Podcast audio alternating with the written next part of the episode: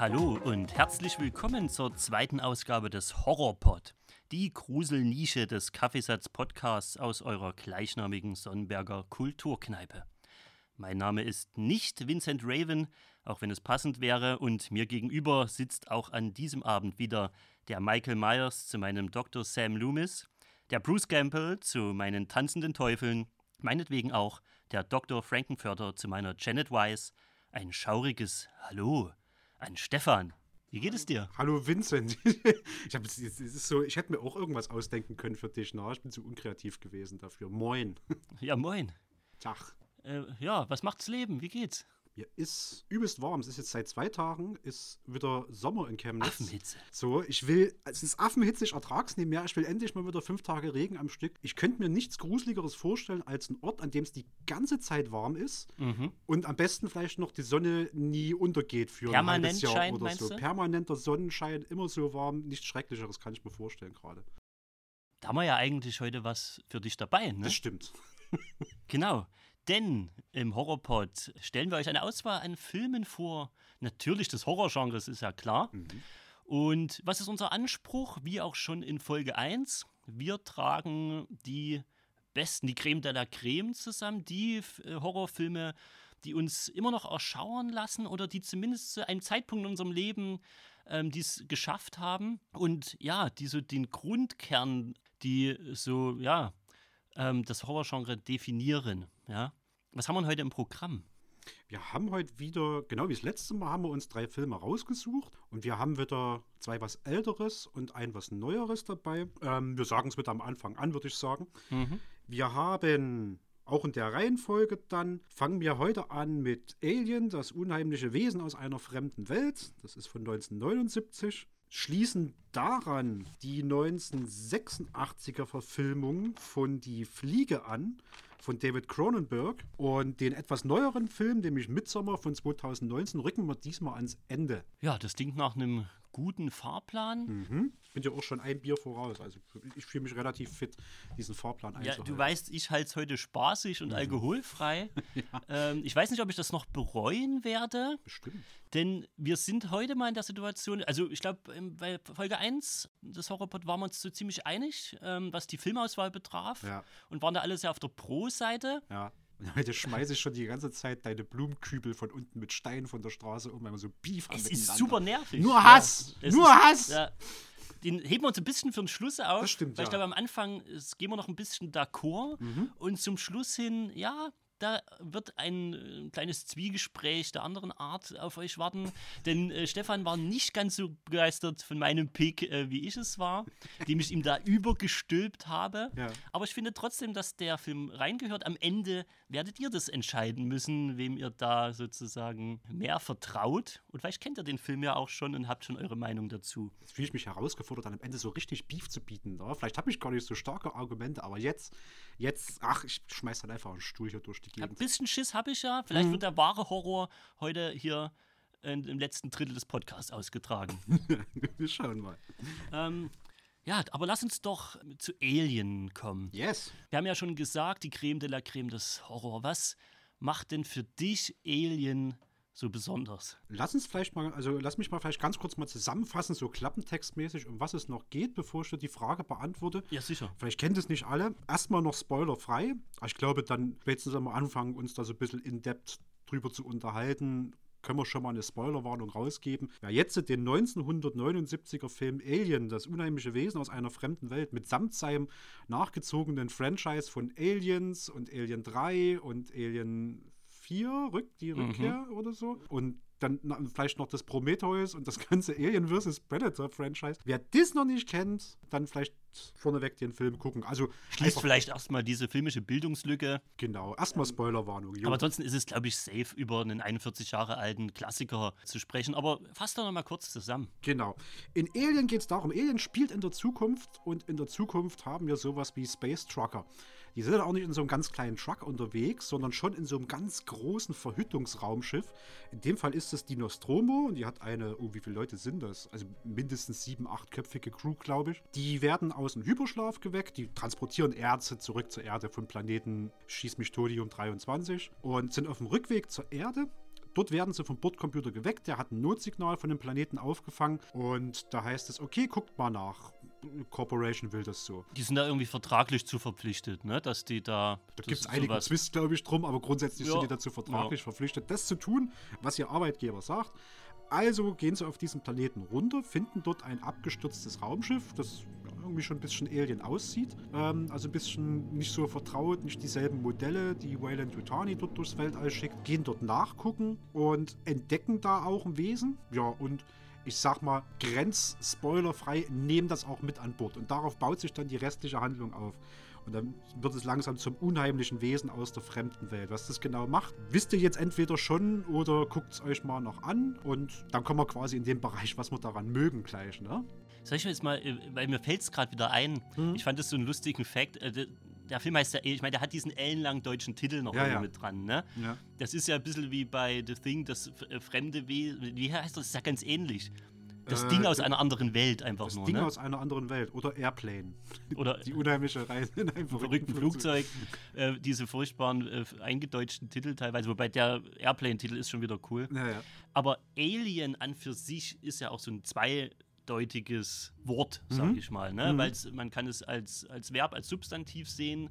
Alien steht ja im Prinzip auch für jemanden ausgegrenzten, vielleicht auch für einen, der fremd in einem Land ist oder sowas. Ne? Ja. Aber der Originaltitel oder so ein bisschen der Working Title, unter dem es erst rauskommen sollte, war Space Beast. Ja, stimmt, das habe ich auch noch irgendwo gelesen. Hast du das gelesen? Das, das gelesen. ist so irgendwie.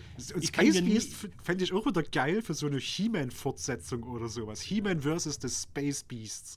Weißt du, ich stelle mir da irgendwas mit Fell vor direkt. Das ist halt so unvorstellbar, dass dieser Film Space Beast heißt, mhm. ähm, weil es überhaupt nicht irgendwie zu dem, zu dem Anspruch passt, den, glaube ich, alle am Set hatten an diesem Film. Ja. Und dementsprechend wurde ja auch der ähm, Titel dann nochmal geändert. Ja, aber okay, kommen wir mal zurück zu dem, was ich daran mag oder was den Horror daran ausmacht, finde ich. Also erstmal vorweg, ich finde, der ist heute noch guckbar. Der erschreckt vielleicht heute nicht mehr alle, weil ich glaube auch ein paar ganz bekannte Motive in allen möglichen Komödien und anderen Filmen irgendwie schon verwurstet wurden aber ist ja auch schon älter, der Film. Aber grundlegend haben wir da im Prinzip das Motiv des Cosmic Horror. Das heißt, du hast halt ein endloses Weltall und da kann aller möglicher Kram auf dich lauern. Ne? In dem Fall geht es um eine parasitäre Lebensform, die die Crew dort befällt und, und, und durchschlachtet und das auch braucht für seinen Fortpflanzungszyklus, dort seine Opfer zu finden. Und es ist erstmal fremd. Du musst erstmal gucken, wie du dem beikommst. Ich meine, in den späteren Fortsetzungen sind die dann nicht mehr so super schwer zu besiegen, grundsätzlich nicht. Aber so in dem ersten ist es so, okay, da kommt was, wir kennen das nicht. Und bis wir erstmal rauskriegen, dass das uns umbringen will, ist es schon, hat es schon den ersten erwischt. So. Und einfach diese Bedrohungssituation. Plus dieses Klaustrophobische auf dem Raumschiff noch dazu. Du kommst da ja nicht raus. Das ist dort irgendwo in diesem ganzen Luftschachtgewusel und sowas. Und das macht es für mich immer noch wirkungsvoll. Dieses klaustrophobisch beengte und irgendwas ja, seltsames, Fremdes rennt dir hinterher und versucht dich wegzusnacken. Wie sieht es denn bei dir aus? Was für mich Alien immer ausmacht, auch ganz im Gegensatz zu dem, zu dem zweiten Teil ist dieses Slow Pacing, ja. Also der langsame Aufbau, der gemächliche Schnitt, der auch bewusst so gewählt wurde. Da hat Herr Ridley Scott ähm, auch noch selber mitgeschnitten. Und das erzeugt natürlich ähm, einen, einen, gewissen Sog. Ja? Man ähm, schreitet zusammen mit der Crew ganz langsam ins Unheil. Der Film hat Zeit, sich überhaupt erstmal so ein bisschen aufzubauen und lässt es eben auch zu, Atmosphäre zu kreieren. Ja? Das ist eben was, was heute oftmals irgendwie so vielen Filmen abgeht, die eben versuchen, das Gleiche zu tun, weil ein Horrorfilm ohne eine gute Atmosphäre, ähm, der vielleicht auch halt vom Schnitt, von der Kamera, von der Musik getragen wird, kann eben einfach nicht so gut funktionieren. Hm. Ne? Und Die zweite Sache, die ich einfach sehr mag, ist das Alien-Design selber. Mhm. Ja, ähm, vom Schweizer Künstler Giger äh, sozusagen geschaffen. Der Facehugger des, des Aliens selbst ähm, und natürlich die Art, äh, wie hier getötet wird. Ja, Mhm. diese dann doch ja, sehr, sehr eruptive Gewalt ja, und, und äh, schon auch Splatter irgendwie, muss man ja sagen. Das ist, geht ja nicht ohne ab. Aber eben punktuell gesetzt. Ja. Ne? Das, das finde ich wirklich das, das Geile, weil dann wirkt es eben umso mehr. Weißt du, was ich geil finde? Ich habe heute gelesen, dass O'Bannon, wie hieß er? Ja, der, der, der. Dan O'Bannon ist der O'Bannon, genau. ne? Der Drehbuchschreiber, der hat Giger wohl am Set von diesem Jodorowsky-Dune, der nie fertiggestellt, veröffentlicht wurde. Dort muss er den getroffen haben. Und ich, seit, seitdem überlege ich den ganzen Tag schon. Ich habe mal Bilder von dem Jodorowsky-Dune gesehen und so ein paar Raumschiffbilder. Und das sah halt aus wie bunt angemalte Ostereier irgendwie, die Raumschiffe. Und alles war super bunt und super fancy und flashy. Und ich wie genau passt denn Giga dort rein? Hast du eine Ahnung, wie das funktionieren soll? Ich bin mir auch nicht sicher. Mir war, ich wusste das, ich bin ja kein riesen Dune-Fan oder so, auch von, von Ja. Lynchs äh, Film nicht, der ja dann tatsächlich den Film auch gedreht hat. Jodorowsky hat ihn ja nie fertiggestellt. Äh, der war relativ weit rein, Giga war dabei und so. Ich habe wirklich, ich habe mir die Bilder nie angeguckt. Ich weiß bloß, dass O'Bannon im Prinzip äh, Giga dort kennengelernt hat an dem Set, hat also auch dort mit dran gewirkt. Und ähm, am Ende äh, hat Lynch ja die Sache komplett äh, verworfen. Es blieb eigentlich von Giger nichts mehr übrig. Also das, was man in, in, in Lynch's Tune sieht, ne, das, äh, da ist nichts mehr von, von Giger übrig. Echt, das überrascht mich, weil wenn ich das so vor mir sehe, die Bilder, so, man kann da ja noch mal, mal, mal googeln, wie das aussieht, da finde ich irgendwie, dass Lynch's Dune näher an den Werken, die ich von Giger kenne, dran ist, als das, was ich von Jodorowsky gesehen habe. Lynch ist ja super düster so und dann sind da auch solche äh, schwarzen Schläuche an den Anzügen und alles ist irgendwie so ein bisschen industrial und sowas. Das fand ich irgendwie näher an Giga. Ich, das passt ja meine Da Vorstellung. hast du schon recht. Wenn ich das so ein bisschen jetzt gerade aus Erinnerung vorkrame, sind da schon Giga-artige ähm, Gestalten und so unterwegs. Ja. Hast du recht. Das passt vielleicht auch zu dem, was Giga selber gesagt hat. Er meinte nämlich mal in einem seiner, äh, eine Biografie war das, dass er auch gerne eben bei, bei Lynch mitgearbeitet hätte. Dazu ist es ja, wie gesagt, nicht gekommen. Mhm. Weil er war nämlich wahnsinnig begeistert von der Umsetzung von Eraserhead, also Lynchs ersten Film. Mhm. Und er meinte, dass seine Vision dort besser zum Ausdruck gebracht wurde, als er es in seinen eigenen Film geschafft hat, weil Giga wohl auch ein paar eigene Sachen realisiert hat, filmisch. Und das fand ich sehr spannend. Also vielleicht ist doch mehr Giga in Lynch's Dune, als es den Anschein hat. Interessant. Naja. Aber lass mal wieder zurück. Das war jetzt so ein Ausflug ins, ins Dune-Universum. Den können wir auch irgendwann bestimmt mal vertiefen, vielleicht. Also zumindest von meiner Seite. Aber lass mal zu Alien zurückgehen. Genau. Äh, Vielleicht einfach noch so ein paar Facts auch zum Entstehungsprozess. Wir haben jetzt schon über Dan O'Bannon gesprochen, der von Anfang an auch beim Drehbuch mit dabei war. Der hat übrigens auch Life Force gemacht, wenn du dich noch dran erinnerst. Der Species-artige Film, der mir irgendwie immer noch in Erinnerung ist. Ja. Äh, auch wirklich schon als nur so ein Tipp am Rande, wenn ihr von Life Force noch nichts gehört habt, von Toby Hooper. Dort hat er das Drehbuch geschrieben. Finde ich einen total interessanten Film. Auch wenn der genauso wie Midsommar, zu dem wir später noch kommen, sehr zwiespältig aufgefasst wird. Der war ein bisschen übererklärt, war das, glaube ich, nicht der Life Force. Oder hatte ich den Eindruck? Ja, der war vor allem auch irgendwann sehr, sehr. Ja, der machte dann so Handlungsstränge auf, wie die mit Patrick Stewart, die irgendwie. Also ja, Ja. Patrick Stewart macht auch mit. Genau. Ähm, aber macht, macht leider keinen Sinn in dem Film. Nee.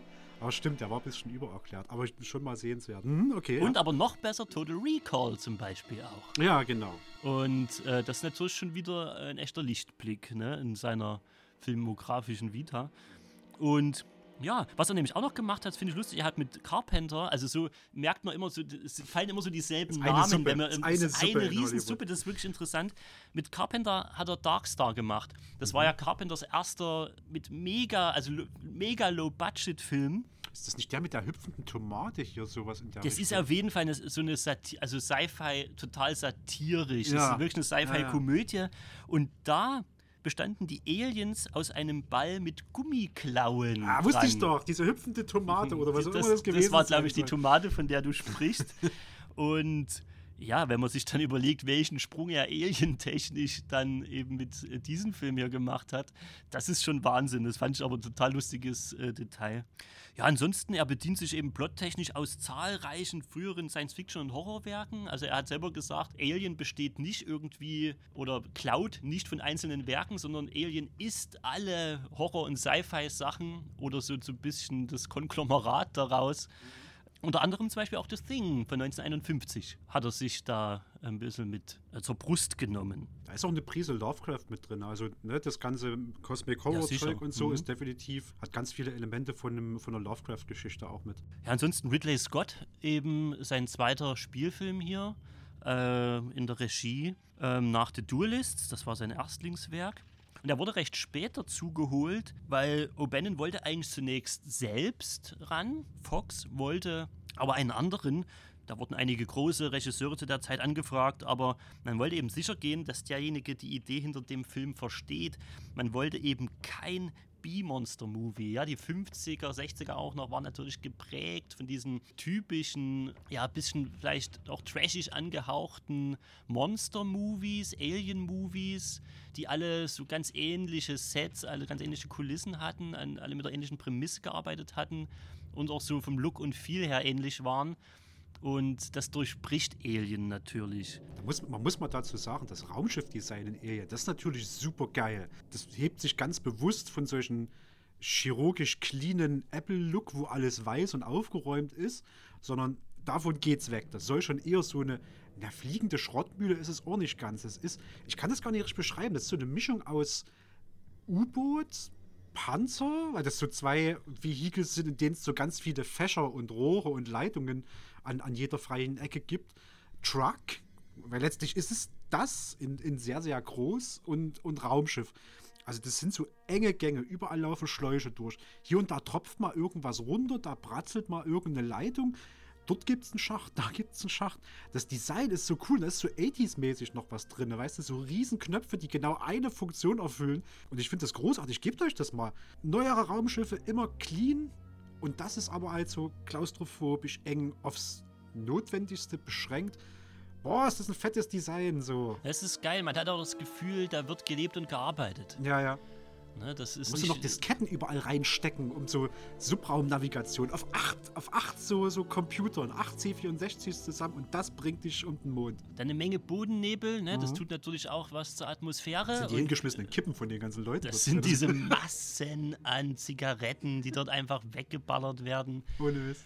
Ähm, ja, und äh, es bietet natürlich dann so ein bisschen auch Schutz für das Alien. Ähm, ja. Also Rauchen ist halt wirklich tödlich im Endeffekt. Fazit, es ist ein schön dreckiges Schiff. Mhm. Mhm. Und genau das wollte er eben, und das hat auch Fox überzeugt, genauso wie Scotts Ansage, er will mehr auf Horror setzen, also auf Fantasy. Und das ist in dem Film wichtig. Berühmt berüchtigt natürlich auch die Szene beim fröhlichen Beisammensitzen und Dinieren, nachdem unser Freund äh, von dem Planeten ja den Facehugger mitgebracht hat. Mhm äh, der sozusagen ähm, ja, den Alien-Nachwuchs äh, in ihn äh, oral hineinlegt. Ja, sieht aus wie eine Vagina-Hand. Und das beschreibt es wirklich am ehesten. Noch so ist eine große Hand mit einer Vagina in der Mitte und die schwängert dich mit Alien-Eiern. Genau, die umfasst dein Gesicht ja. und schwängert dich dann. Und sie schaffen es ja im Prinzip, das wegzuoperieren. Ähm nee, nee, das fällt von selbst ab. Die versuchen das zu operieren. Nee, und, und dort dann, stellen die nämlich dann, fest, dass da Säure rauskommt. Genau, dass so ein bisschen durch, durch, durch das Schiff dann mehrere Ebenen durch. Ich das äh, nimmt durch zwei, drei Decks mit oder so. Ha? Und ja, dann kommt es zu dieser berühmt-berüchtigten Szene, die ja übrigens auch in Spaceballs parodiert wird. Mhm. Und ich habe ja als Kind, weit bevor ich Alien gesehen habe, mindestens 200 Mal Spaceballs gesehen. Okay. Und für mich war das immer so, ja, das ist halt so eine Star Wars-Verarsche. Ich liebe Star Wars, ich liebe Spaceballs. Wars, weil, weil das halt auch cool ist. Aber das kam dir nicht bekannt ich hab, vor. Ich ne? ganz, nee, das kam mir nicht bekannt vor und ich fand es immer, äh, ist ja weird, wieso kommt jetzt äh, am Ende von Spaceballs dann aus diesem Typen irgendwie, der dort seine Suppe isst äh, in, in der Space Cantina. Und warum sagt er, und warum sagt er nicht schon wieder? Und ist das nicht sogar John Hurt?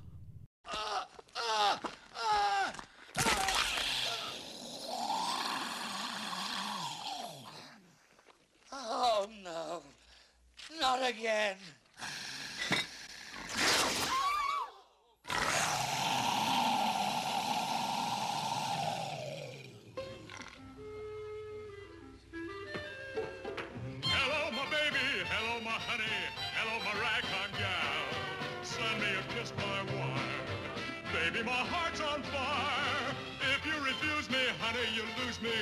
You'll be left alone. Oh, baby, telephone and tell me I'm your own. Check, please. Das kann sein, jetzt wo du es sagst. Ich muss mal nachgucken. Das wäre zu was lustig, ist wenn er halt auch selber ist und wegen schon wieder. Das ist halt äh, eigentlich mit einer der geilsten Gags, wenn man so sieht, wie halt dieses tanzende Alien dann rauskommt. Und irgendwann sehe ich dann halt auch mal die Vorlage, ne? Und das ist ja, ich meine, das können jetzt drüber lachen, wenn du Spaceballs kennst oder so. Ja. Aber das ist ja brutalst. Mhm. Wie halt einfach das Wesen äh, sich aus seinem Magen Bahn bricht, ja, und es fliegen die Eingeweide hin und äh, her und durch den kompletten Raum. Und das ist ja irgendwie, sind das Rinder und andere Eingeweide. Ja, ja. Und die Crew war nicht involviert, also der Cast, die Leute, die am, mit am Tisch sitzen, was dort auf sie zukommt und achtet vielleicht einfach mal auf die Gesichter. Ja. Das ist echter Schock. Das sind Leute, die nicht wissen, dass gerade verwesende Tiergedärme ihnen um die Ohren gepfiffen werden, ähm, wenn dann dieses Alien sich Bahn bricht. Ja, wahnsinnig wirkungsvolle Szene und die wurde zweimal gedreht, weil irgendwie dieser Mechanismus, dieser Air Pressure Mechanismus erst das, das Hemd von Hurt nicht zerstören konnte, aber Ah. jetzt die Szene, die man drin gelassen hat, weil es brutaler wirkt, dass das so lange dauert, bis das richtig sich Bahn bricht und dann äh, Aber das, jetzt, wo du sagst, das dotzt ja auch einmal bloß, so bleibt das auch bloß unterm Hemd. Genau, ja. Mhm. Und das ist eigentlich dieser Fehlversuch, den man nochmal neu gedreht hat. Ja, das wirkt aber aber wo, cool. wo er dann gesagt hat, nee, eigentlich ist es geiler, das Ja. lassen wir so drin. komplett drin lassen. Zwei, drei Anläufe und dann durch. Lass mal noch kurz auf die äh, Protagonistin Ripley Ja, eingehen. jetzt haben wir so viel drüber gesprochen. Wir haben ja eine der stärksten Frauenfiguren, nicht nur im Horrorbereich, der ja eigentlich oft Frauenfiguren hat, die aber furchtbar eindimensional Queens, sind. ja. Ne?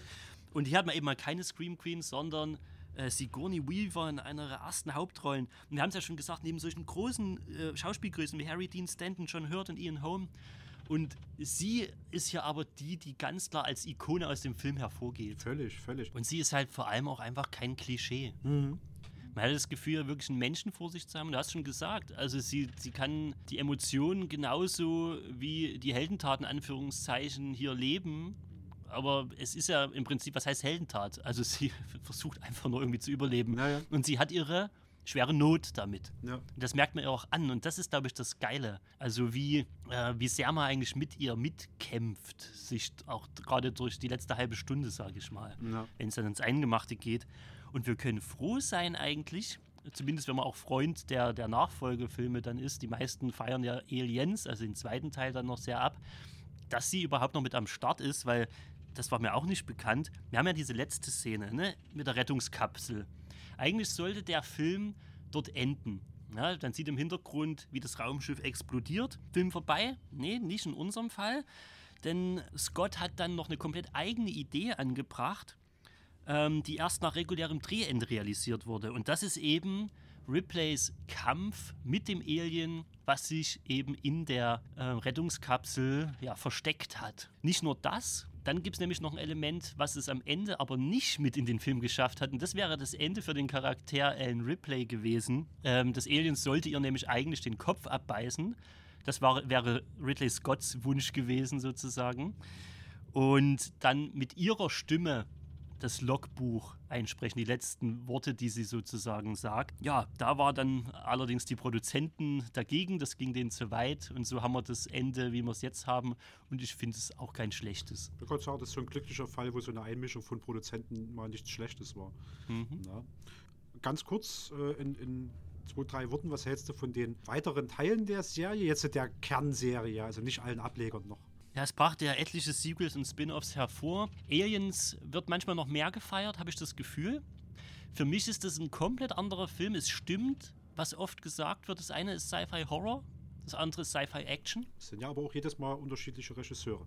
Wir haben James Cameron beim zweiten, der hat natürlich nochmal eine ganz andere Agenda gehabt. Ich mochte den nicht so sehr. Ich äh, mag, wie das Alien im ersten Teil funktioniert. Ich brauche nicht mehr Aliens. Äh, Ich brauche auch nicht fa mehr Fast Pace oder Action. Brauche kein nerviges Kind noch mit dabei. Ach, come on. Also ich, ich mochte Newt. Ja, fand das es, also es ist jetzt, Ich es hab ist st- ein bisschen hart gesagt. Ich habe ich hab genügend Games gezockt und gesagt, es gibt noch nerv nervigere Kinder äh, als, als so Begleitmissionen oder gerade als Beschützermissionen. Ja. Ich fand Newt in Ordnung, aber ja, sei dir gegeben. Es ist ein guter Film, aber es ist nicht das, was ich mir von Alien wünsche. Es ist Action-Alien, so im Prinzip, ne? Äh, den dritten habe ich noch so eher düster im Kopf. Habe ich ewig nicht gesehen. Ich weiß, der macht so ein bisschen was anderes. Man ist ja, glaube ich, in dieser Gefangenenkolonie. Mhm. Und da mag ich das Setting. Müsste ich aber einfach noch mal gucken. Will ich gar keine Aussage treffen. Und den vierten habe ich höchstens mal am Rande geguckt. Da gibt es so zumindest noch ein paar Fans von dem, aber ich glaube, die einhelligere Meinung ist eher, naja, hätte jetzt nicht sein müssen. Du, ich oute mich mal als Fan von dem, von dem vierten. Ich finde das in Ordnung. Dann lass uns die Äh, noch mal gucken. Den können wir bei Gelegenheit gern mal gucken. Ich finde, das lohnt sich. Ich glaube, ach, ich habe es gab mal so eine Einteilung, wo es auf ein Wort runterging. Der zweite ist der Action-Teil. Der dritte habe ich gerade vergessen. Der vierte geht so ein bisschen als Dystopie durch, je nach Lesart. Der dritte ist vielleicht so ein bisschen der Thriller, oder? Das könnte so der hab ich den Thriller ein bisschen sein, im ja, ja. Kopf.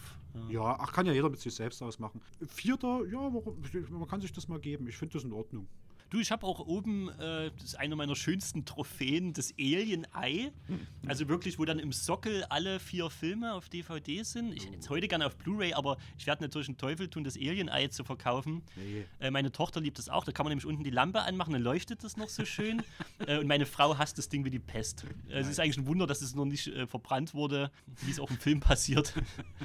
Und ich muss jetzt, so- ich weiß, du wolltest nicht so weit gehen, aber ich muss jetzt noch mal ganz kurz was zu Alien vs. Predator sagen. Ich liebe den Predator. Ich habe auch äh, in den Alien vs. Predator immer für den Predator geroutet. Äh, Sag ich jetzt einfach so, weil ich ihn geil finde. Wir haben auch noch so einen, so einen Schwarzenegger-Folgecast mit dem Predator eigentlich auf den Streng genommen. Ja, das stimmt.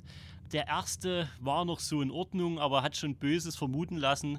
Und der Alien vs. Predator 2 ist eine absolute Frechheit. Sondersgleichen. Also damit hat man, glaube ich, das komplette Ding dann begraben. Und ich habe das, das im Kino gesehen damals und das ist einer der schlechtesten Filme, die ich je im Kino gesehen habe. Und da sind auch, da rechne ich einige, ähm, äh, einige Sneak Previews mit rein. Alien vs. Predator 2 habe ich mir, wo ich das erste Mal gesehen habe, aus der Videothek ausgeliehen. Und wo ich den wieder zurückgegeben habe, habe ich mich mit der, mit der wie, wie nennt man das denn, Vi Videothekarin? Würde ich so sagen. Ja, Videothekarin unterhalten. Und wir kamen drauf, den muss dann das Geld ausgegangen sein, als es darum ging, Lampen zu besorgen, um den Film auszuleuchten. Der ist so scheiße düster. Das gibt's nicht. So, der, also der ist nicht nur schlecht, der ist auch so schlecht beleuchtet, dass du die Hälfte der Zeit überhaupt nicht siehst. Zumindest nicht nix. auf DVD. Nee, man, sieht sieht einfach nichts. nicht. Es ist schön, nichts. dass wir der Einzige schwarzen bin, Bildschirm habe ich. Wochenende. Soll ich da jetzt Ja, soll ich da drauf? Sonny. Ja, Wirklich, das Ding ist schwarz, es ist dunkel, es ist übelstes, also hin und her. So Ja. diese, da war schon diese typische ähm, Wackel-Action-Cam ja. irgendwie. Äh, Es ist wirklich eine Farce. Ja, nee, Pfoten weg. Holt euch die Spiele, die sind cool. Ja. Da kann man auch mal einen Predator spielen, aber ey, der Film, nee, vergiss es. Ciao. Nee, mehr Worte können wir leider dazu echt nicht verlieren. Und das machen wir auch nicht. Deswegen Nö. würde man sagen, Alien, top, geiles Ding. Ja, gehen wir mal weiter. Und wir gehen, ja, ein paar Jährchen in der Zeit- und Filmgeschichte schreiten wir voran. Und wir sind jetzt bei Die Fliege, The Fly. Und ich raschel hier mit meinem Papier vor mich hin Ja. und suche meine Aufzeichnungen. Warte, ich helfe dir, ich lenke ein bisschen ab, indem ich so hier mache. So, okay. Sehr schön. Noch mehr So, Geräusche noch ein einspielen. bisschen mehr Geräusche Warte, ich kann noch ein einspielen, bisschen maximal unprofessionell, so. jetzt, Lass äh, mal den sind Deckel noch ready. fallen. So, hast du deine Blätter? So, ist niemandem aufgefallen. Vom Großmeister des Buddy Horror, David Kronberg, kommt der 1986 erschienene The Fly, produziert in den USA. Ich habe gerade Buddy Horror erwähnt. Ähm, was ist das eigentlich? Was ist für dich Buddy Horror? Die Horror ist das Schlimmste, was du mir antun kannst. Das habe ich gemerkt, wir haben ja zusammen die Fliege geguckt. Alter ich habe dann immer zu Stefan rübergeschielt, weil er schon gesagt hat, oh, bitte nicht irgendwie so Nägel, die rausgezogen werden oder irgendwelche Nee, ich habe das, ich hab das ja geahnt. Ich kannte den ja vorher und habe noch gesagt, so, ey, ich will den noch mal gucken. Ich will gucken, ob das Buddy-Horror-Zeug noch standhält. In meiner Welt tut's das. Buddy-Horror ist, ich glaube, das kann man ein bisschen runterbrechen auf, dass Sachen mit deinem Körper passieren, die nicht passieren sollen. Ähm, Pubertät. Pubertät in ganz, ganz schrecklich. So, meistens kommt irgendwie, keine Ahnung, deine DNA wird irgendwie zerschossen. Wer jetzt hier, ich habe jetzt gerade nur die HBO-Serie Tschernobyl mir nochmal angeguckt, weil ich die total cool gemacht finde. Und es gibt diese eine Szene, wo einer im Krankenhausbett liegt und schon so einfach nur ein Haufen Glibber ist und sowas. So ein Kram. Es hat dir die DNA zerschossen. Äh, dein äh, ein Alien hat sich mit dir gepaart in irgendeiner Weise. Dein Körper verändert sich und es ist super eklig und es ist nicht durch äußere Einwirkung, sondern es passiert von, von innen heraus. Teile fallen von dir ab. Dir wächst ein Auge, wo du kein Auge haben willst. Dir wachsen Zähne. Du, dein Körper wird zu einem großen Hirntumor nenne ich das jetzt mal. Ne? Ähm, das ist im letzten im Prinzip Body Horror und am Ende bist du völlig umgestaltet. Genau.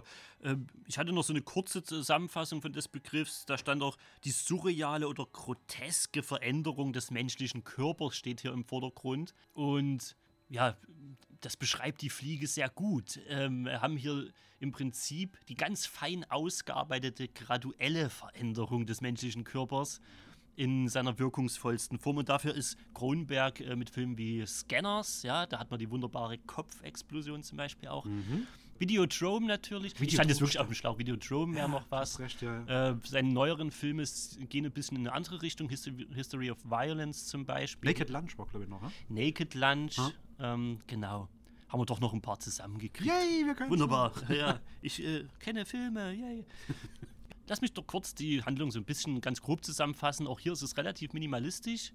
Äh, wir haben Jeff Goldblum hier als Wissenschaftler. Der trifft am Anfang von Film gleich auf so einer Party, so ein bisschen Science-Zusammenkunft, Gathering, ja.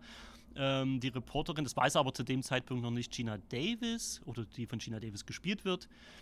Und da haben wir im Prinzip auch schon unser äh, Filmpärchen, was sich gleich am Anfang trifft.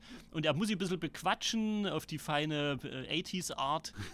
Ich bin der Einzige hier, dessen äh, äh, Erfindung die Welt nachhaltig verändern wird. Guter Anmachspruch. Auf dem Wissenschaftskongress. vor allem. Wissenschaftskongress total geil. So. Und sie steigt drauf ein, ne, übrigens. Sie steigt drauf ein, vielleicht hat sie auch so eine äh, Ahnung, kein, ich weiß es nicht, ne? Vielleicht ist es gute Menschenkenntnis. Mhm. Und er nimmt sie mit nach Hause. Er wohnt so ein bisschen, eigentlich ein geiles Setting auch. Ich finde, das ist ein gutes Setting für den Film. Er wohnt so ein bisschen in einem ja, sehr weiträumigen, große Räume, äh, Wohnung. Also es ist ein bisschen wie eine Halle, Lagerhalle im Prinzip, Du ne? beschreibst es aber sehr schön, ohne Mist. Für mich hätte dort wirklich einfach so ein Cut kommen können und, und so ein CSI Miami-Vorspann laufen können. Der, der nimmt sie mit in den slummigsten, assigsten Stadtteil zu so einer Fabrik, schiebt dieses große Tor auf. Ich weiß gar nicht, ob es hinter ihr noch abschließt, geht mit ihr zusammen in so eine Fabrikhalle und behauptet, Wissenschaftler zu sein, dessen Forschung die Welt revolutionieren wird. Ab da hätte er sie auch, hätte das auch so eine Hostage-Situation werden können, wo er sie zersägt. ist und leicht dubios, aber es ist immer noch Jeff Goldblum. Ja. Obwohl, als ich diesen Satz jetzt ausgesprochen habe,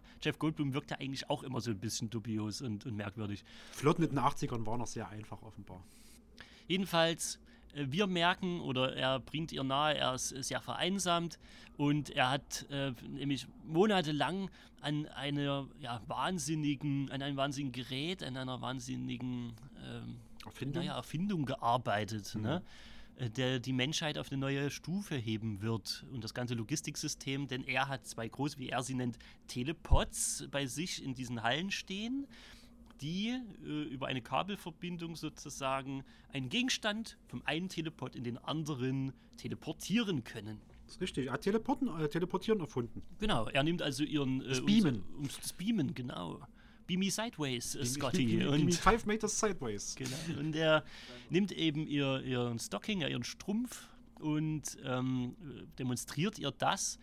Und sie ist natürlich hin und weg, ähm, packt im Prinzip, im Prinzip gleich ihr Diktiergerät aus und will so einiges wissen, aber das geht ihnen dann zu weit, weil er wollte ja einfach nur ein bisschen menschliche Nähe und nicht gleich hier alles ähm, für die Weltöffentlichkeit präsentieren. Und so ein bisschen entspinnt sich dann, naja, eine Liaison zum einen zwischen den beiden, wo man am Anfang nicht so genau äh, gedacht hat, wie das funktionieren kann, aber ich finde, das funktioniert dann schon. Und wir haben auch noch so ein bisschen einen Gegenspieler in Form ihres Chefs, ja, von dieser Zeitung, der auch mal mit ihr zusammen war und der sie dann irgendwie so ein bisschen erpresst, da mehr aus ihm Ich rauszuholen. würde so eine Untertreibung. So, so. Es ist Also der schmierigste Schleimwichser der Welt. Ohne, jetzt habe ich es gesagt. So, der, der kommt random in ihr Apartment, weil er den Schlüssel hat und der hebt ihn wegen der guten alten Zeiten auf. Der Typ ist ein Stalker, der Typ ist ein Creep, der Typ ist ein. Es ist eigentlich Nötigung, was er die ganze Zeit macht. Und er ist ihr Chef und sie bleibt dann noch da. Also ich sag mal, meine Güte, also einen schlimmeren Typen konnte ich mir dort gar nicht vorstellen an der, an der Stelle. Richtig mies wichsige Charakter geschrieben dort. Ja, der Typ kriegt wirklich keinen Satz gerade raus, ähm, ohne ein völliges Arschloch zu sein. Ich, ich hatte es schon gesagt, wenn der Film endet, ja, er ist ja so ein bisschen dann der Retter in der Not und ich finde, es steht ihm einfach nicht zu. Der hat es sich Nee. einfach nicht verdient. Das ist einer der wenigen Schwachpunkte für mich für den Film, aber wir haben ja hier tolle Filme ausgewählt. Äh, Stefan, was magst du an die Fliege? lass mal noch ganz kurz mit der Handlung weitergehen, weil bisher war es eigentlich die Grundvoraussetzung für eine tolle Love Story. Äh, Journalistin kennt, lernt Wissenschaftler kennen, äh, der hat eine revolutionäre Stimmt. neue Ich- Erfindung. Ist, bisher bisher klang es eigentlich irgendwie so ein bisschen nach Dramedy oder äh, Ja, so. genau. Ich habe ja den eigentlichen Punkt noch gar nicht gebracht. Was, was nämlich passiert ist, ähm, Seth Brandel, das ist die Figur, der Wissenschaftler, der von äh, Jeff Goldblum gespielt wird, der hat ein großes Problem. Er kann nämlich, oh, oh, schlimm, schlimm, nur unbelegte Objekte teleportieren. Donald So. Trump zum Beispiel. Donald Trumps Gehirn zum Beispiel oder, ähm, und, und da, ich weiß gar nicht, er könnte jetzt schon instant das ganze Logistikwesen revolutionieren. Ne, Jeff Bezos kommt jetzt um irgendeine Ecke gekrabbelt. Was habe ich was von Teleportation gehört? So, ne? Ähm, das reicht ihm aber, er- aber nicht. Er will ja wirklich so Leute von A nach B. Inspiration kommt dann durch Gina Davis. Ich, ich kriege gar nicht zusammen, wie genau er drauf kommt, aber irgendwie muss er der Maschine beibringen, wie Fleisch funktioniert. Das rafft er auch. Dann wird erstmal ein Pavian von A nach B transportiert. Was ein Pavian? Ein Affe. Ist ein Pavian, ja. Ist ein Pavian, Ja, doch, ja. okay. Ein Pavian von A nach B transportiert, das klappt erstmal nicht ganz so gut. Der kommt komplett auf links gedreht äh, dort, dort in der Nachbarzelle raus. Ja, ja, er hin wird von soll. innen nach außen gestülpt. Ja, ja, ne? Und da das ist schon das erste Mal quasi das, wofür Cronenberg dann schließlich berühmt wird. Dann kriegt das hin später, hat so einen kleinen Streit mit der Reporterin. Die muss was klären, er besäuft sich und denkt, fuck it, Selbstversuch, was soll's. Geht selbst in diese Kammer rein und dort kommt dann diese Fliege mit reingeschwebt. Die Kammer transportiert ihn rüber, hat jetzt aber zwei Objekte transportiert, weiß nicht, wie sie das machen soll und bringt die beiden auf subatomare Ebene zusammen. Die sind gemerged. Fliege und Brandel, Seth Brandel, sind jetzt eins. Das ist jetzt die Brandel-Fliege. Das weiß er jetzt noch nicht. Brandlefly. Der Brandlefly. Und dann geht's nämlich los. Dann kommt erstmal ein großer Benefit. So, er kriegt dann erst dann stark und kann jemanden auch mal beim Armdrücken direkt einen Arm brechen. Das war auch wieder so eine Szene, wo ich mal ein bisschen kurz weggeguckt habe. Da sagt der Knochen mal Hallo. Knochen, Knochen, hallo. Er hat einen unheimlichen Sexdrive. Er kann auch die ganze Nacht. So, und den ganzen Tag und noch so weiter und so fort. Und dann setzen so langsam die Veränderungen ein. Also sowohl die körperlichen als auch die, ich sag jetzt mal, psychischen oder in seiner Weltanschauung. Das geht dann bis zu so einer Fliegenpolitik oder Insektenpolitik-Rede hinten raus, glaube ich, noch. Ne? Und jetzt, jetzt ist es nämlich gar keine Love Story mehr, es sei denn die Schöne und das Biest auf, auf elf gedreht, so, sondern jetzt, jetzt wird es so ein Horror. Drama, Buddy und sowas, genau. Jetzt wir erstmal so, wo wir horrormäßig hinwollen. Also ein Mensch, dessen DNA mit der einer Fliege sozusagen verschmolzen wird und der peu à peu seine Menschlichkeit verliert und das vor den Augen ja, seiner Geliebten oder einer Person, äh, die ihm sehr nahe steht. Angereichert mit einer Portion Arschloch-Typ, der immer wieder irgendwie äh, mal ins Bild springt. Jetzt trotzdem nochmal die Frage. Was magst du an die Fliege? Was ich daran mag, ist dieser super eklige Body Horror. Ich habe ja gesagt, ich habe den ewig nicht mehr gesehen. Ich weiß, damals war es so, äh, ah, was passiert da? Um Gottes Willen, das, äh, wenn sowas mit mir passiert, dann erschießt mich direkt an Tag 1. Mir egal, ob es an Tag 5 eine Rettung gäbe. So jagt mir eine Kugel durch den Kopf. Und das schafft er heute noch. Die Veränderung, die Seth Brandel da durchmacht und mehr und mehr zur Brandel-Fly wird. Äh, es gibt so eine, also es gibt eine Szene, oh, äh, es schüttelt mich schon beim Gedanken daran. Dann steht er so vom Badezimmerspiegel und er knaubelt immer so Fingernägel. So, und dann überlegt er und knaubelt und knaubelt und auf einmal bleibt so ein kompletter fucking Fingernagel in seinem Mund zurück. Und dann guckt er und denkt so, was ist denn hier los? Und wo ich schon jetzt direkt ins Waschbecken kotzen würde, ist er so, ja, Moment, Experiment muss ja Er wiederholbar sein. halt er fummelt noch eh- an diesem Finger rum. nicht nur an einem, er zieht sich fünf, sechs solche fucking Fingernägel ab. So, zu einem späteren Zeitpunkt kommen seine Zähne raus, die zieht er sich mit den Fingern raus. Der Typ fällt komplett auseinander und betrachtet das mit einer Faszination, ohne sich zu erbrechen. Der hebt den Scheiß dann später noch auf. Das ist äh, das, das, das Brandl-Museum, nennt das dann. Das naturhistorische Brandl-Museum, wo quasi alles, was von ihm abfällt, seine Ohren, sein, sein, sein Penis fällt ihm irgendwann ab. Das hebt er alles in seinem Apothekenschrank auf. Ah, und ich stehe dort da und denke so, "Ugh, es schüttelt mich so, was man sich da einfallen lassen hat. Auch dieser auf links gedrehte Pavian, auch was auch immer Seth Brandel dann nach seinem, äh, oder Brandel Fly nach seinem allerletzten Transport ist. Eine Mischung aus Fliege, Seth Brandel und äh, der Transportkammer an sich. So, dieses Creature-Design ist einfach so, äh, wenn sowas auf mich zukommt, ah, ich, ich fall da um. Ja, ich finde es äh, find cool, wie du das beschreibst. Ähm, du hast ja gerade gesagt, dass er irgendwie eine Faszination selber für seinen Körper hat. Aber ich finde es auch als Zuschauer faszinierend. Mhm. Ich finde es ekliger, wenn jetzt jemand, der vielleicht nicht transformiert ist oder nicht schon so Monster ist, ja, wenn dort sowas wie Fingernagel, es gibt so eine Szene bei Wild, ah, ich glaube Wild Things heißt der, so ein Thriller, da muss ich einer am Ende mit der Zange einen Zahn ziehen. Ah, oh, Gott, ey. So, das ist auch, oh, da zieht es bei mir alles zusammen. Ah. Aber wenn das mit einem Creature-Design verbunden ist, wie hier, kann ich wirklich hingucken und kann, finde das faszinierend so, mhm. ne? Weil das, das ist so eine, so eine kindliche Faszination, wie, wie wenn Kinder vielleicht irgendwie so auf so einen Käfer drücken. Das ist so diese kindliche Faszination. Und so schaue ich mir auch diese, diese Filme irgendwie an, was ja. eben möglich ist. Kann der Film mich jetzt überzeugen oder sehe ich, dass das einfach nur Latex und, und Rubber und was weiß ich was ist oder irgendwelcher Schleim? Mhm. Da habe ich ja wirklich das Gefühl, hier beißt gerade einer seinen Finger ab oder was weiß ich was. Natürlich, weiß, ich weiß ja trotzdem rein rational, das ist alles Film, deswegen ist das für mich cool. Ja. Aber es fasziniert mich, wenn das jemand so echt wie möglich darstellen kann, dass mich das irgendwie überzeugt. Da bin ich also bei diesem Punkt voll bei dir. Ich mag Cronenbergs äh, Body Horror. Und ich mag vor allem diese stufenweise Veränderung. Er hat ja selber gesagt, dass er so ein bisschen auch die verschiedenen Stufen einer schweren Krankheit sinnbildlich dort mit reinbringen wollte. Ähm, man hat es natürlich damals sehr stark auf AIDS bezogen, ja. ähm, was klar ist zu dieser Zeit, ähm, weil es da, da massiv aufkam, dieses Thema. Ähm, er hat aber gesagt, dass er das wirklich sehr viel genereller für alle Krankheiten meint. Und das ist übrigens auch was, was in Drehbuchtechnisch unterscheidet von dem ersten Werk, weil wie bei The Thing ist es ja so, dass der Film auf einer Kurzgeschichte basiert und zwar von Lo George Lang Langland von 1957. Aus dem Playboy-Magazin. Erstmals. Äh, Achso, das war mir nicht bekannt. Nee, das äh, habe ich heute noch im Wiki-Artikel, glaube ich, gelesen. Das kam das erste Mal im Playboy-Magazin, diese Kurzgeschichte. Da hat es sich ja doch mal gelohnt, den Playboy für die Texte zu, äh, es, da stehen kaufen. wirklich, da stehen Texte drin. Man denkt es nicht. Und so gesehen ist es eben auch ein Remake, da diese Kurzgeschichte 1958 auch schon einmal verfilmt wurde. Da gab es schon mal die Fliege und in beiden äh, Quellen ist es eben so, dass äh, es keine graduelle Verwandlung gibt, sondern er ist vorher ein Mensch und dann ist er eben das Fliegenmonster. Ja, beziehungsweise es ist, ein, es ist ein Körper mit dem Kopf der Fliege und ein mhm. Fliegenkörper mit dem Kopf des Menschen. Instant. Da ist wirklich bloß diese eine Stelle gedreht. Genau.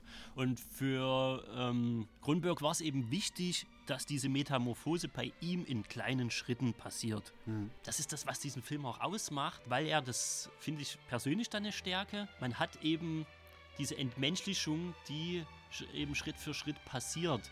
Und man hat eben diese Person in Form von Gina Davis hier, die ja im Prinzip in einer Liebesbeziehung mit ihm ist und die halt zusehen muss und auch wir als Zuschauer erfahren das schmerzhaft, wie er sich immer weiter von ihr entfernt. Erst in dieser Hochphase, in dieser, wie du es so schön gesagt hast, Crystal Meth-artigen Phase, mhm. völlig overpowered, völlig egozentrisch, wo er schon von ihr weggeht, mhm. nur um dann eine Phase zu fallen, wo er kränklich wird, wo er aufplatzt regelrecht und im Selbstmitleid versinkt, sie auch ganz lange nicht sieht und als sie dann wiederkommt, ist er schon dermaßen entstellt, dass es eine ganz große Betroffenheit in mir hervorruft ja. und er ist eben am Ende nicht dieses Monster, ähm, was wir erschreckend finden sollen, was er trotzdem vielleicht zu manchen Zeitpunkt dann auch nochmal ist, aber er ist vor allem ein Monster, mit dem wir Mitleid haben. Auf alle Fälle. Und das ja. finde ich so stark. Ja, ich habe auch die ganze Zeit, ne, also damals haben es viele auf AIDS bezogen und Kronberg hat gesagt, nee, das geht eher wirklich um, um alle Krankheiten, die dich körperlich und geistig zersetzen. Ich weiß gar nicht, also ja, das fiel mir heute, also beim, beim Nachgucken fiel mir das nochmal auf, von wegen, boah, kann man das heute vielleicht irgendwie so symbolisch auf Crystal Meth umsetzen, mit diesen Hochphasen und dann aber auch diesem ziemlich schnellen ja, halt einfach komplett zerschreddert sein. So ja, also das schaffen nicht viele Filme, dass du mit dem Monster, eh, so eklig das aussieht, halt auch irgendwie Mitleid hast. Der kriegt das hin, das auf alle Fälle, gar keine Frage. Ne? Ja, und es ist, es ist dem wohnt eine tiefe Tragik inne, ja, wie er natürlich das irgendwann realisiert. Du kommst da irgendwann nicht mehr zurück, ne? Und ja, wie er merkt, er kommt nicht mehr zurück, er ja. verliert seine Liebe, er verliert irgendwie seinen Verstand, ja, das, was ihm als Wissenschaftler irgendwo ausmacht. Und äh, ja, es kommt nochmal zu einer großen Verzweiflungstat zum Schluss. weil, Spoiler, Spoiler, wir haben natürlich dann auch noch die Situation, dass sie von ihm schwanger ist und das macht es natürlich nicht weniger dramatisch zum Schluss hin. Ne, und bringt dann nochmal eine gehörige Portion Emotionen auch mit rein. Ja, das stimmt. Was ich ansonsten, um eine kleine Parallele auch zu Alien zu ziehen, äh, toll fand, ist so ein bisschen der Minimalismus, äh, sowohl in Sachen Story als auch Setting. Keine Over-Explanation. Ja? Einfach auch mal äh, zulassen, dass Dinge eben so sind, dass man sich nicht alles erklären kann, dass man nicht alles erklären muss, um den Film zu bereichern. Ich habe einen Trans Teleporter erfunden. Lass mal gucken, was damit geht. Ja, nicht ja. wie habe ich den erfunden, nicht was sind die technischen Voraussetzungen. Genau, also gar nicht darauf zu rumzureiten, Ja. sondern das ist eben nur ein Plot-Device im wahrsten Sinne des Wortes. Mhm.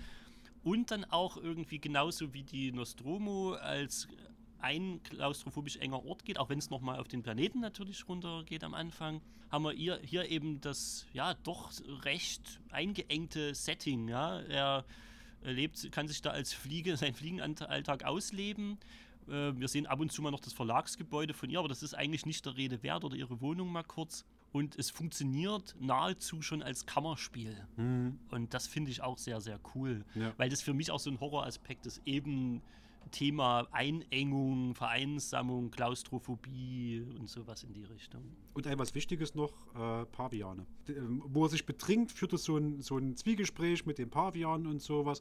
Ich glaube, das wäre keine artgerechte Haltung, aber wenn ich das sehe, kriege ich wieder Bock, so als Live-Goal einfach mal so ein Pavian als, als Buddy haben. Der eine Pavian, das habe ich heute, ich habe mir das extra mal rausgeschrieben, weil es witzig war. Einer dieser Paviane, der äh, hieß Typhoon und der hat sich in die blonde Script-Supervisorin äh, Gillian Richardson verliebt am Set und ist ihr ständig nachgestellt. Der Pavian, Der Pavian. dieser flauschige. Dieser flauschige Pavian. der ist wahnsinnig. Der sieht aus, als wenn er ist toll. Conditioner benutzt. Der ist komplett toll. Ja. Ich, will so, ich will einfach mal, ohne Mist, das ist ein Live-Goal jetzt von mir, einfach mal betrunken da zu sitzen, mit so einem Pavian zu quatschen. Wobei ich ein bisschen Schiss hätte. Also im Zoo sind die manchmal ganz schön aggro, ne? Das, oh ja, stimmt. Vielleicht liegt es aber auch daran, dass sie im Zoo sind. Ah, das ist eh hier eine artgerechte Haltung. Also ich würde jetzt kein extra Pavian entführen, um mit mir zu trinken. So, das wäre Quatsch. Aber wenn wir irgendwann mal in so einer Zeit sind, wo, wo Paviane gleichberechtigt mit Menschen sind, dann freue ich mich drauf, an der Theke mit so einem Pavian zu sitzen. Da gehe ich mit. Da gehe ich wirklich mit. Lass uns doch, mir ist nämlich ein bisschen schlecht, wenn ich jetzt an die Flieger erinnere, lass uns doch eine ganz kurze Pause einlegen. Ja. Und dann reden wir noch über den letzten Film. Was hältst du davon? Genau, wir teleportieren uns nochmal kurz hier hin und her. Vielleicht mal Seitenwechsel oder so. Gleichzeitig? Machen wir es auch. Ja, Komm, wir machen mal gleichzeitig. Was kann schief gehen? okay. Bis gleich. Bis dann. Ich habe versucht, Bilder zu malen, die ich nicht finden konnte.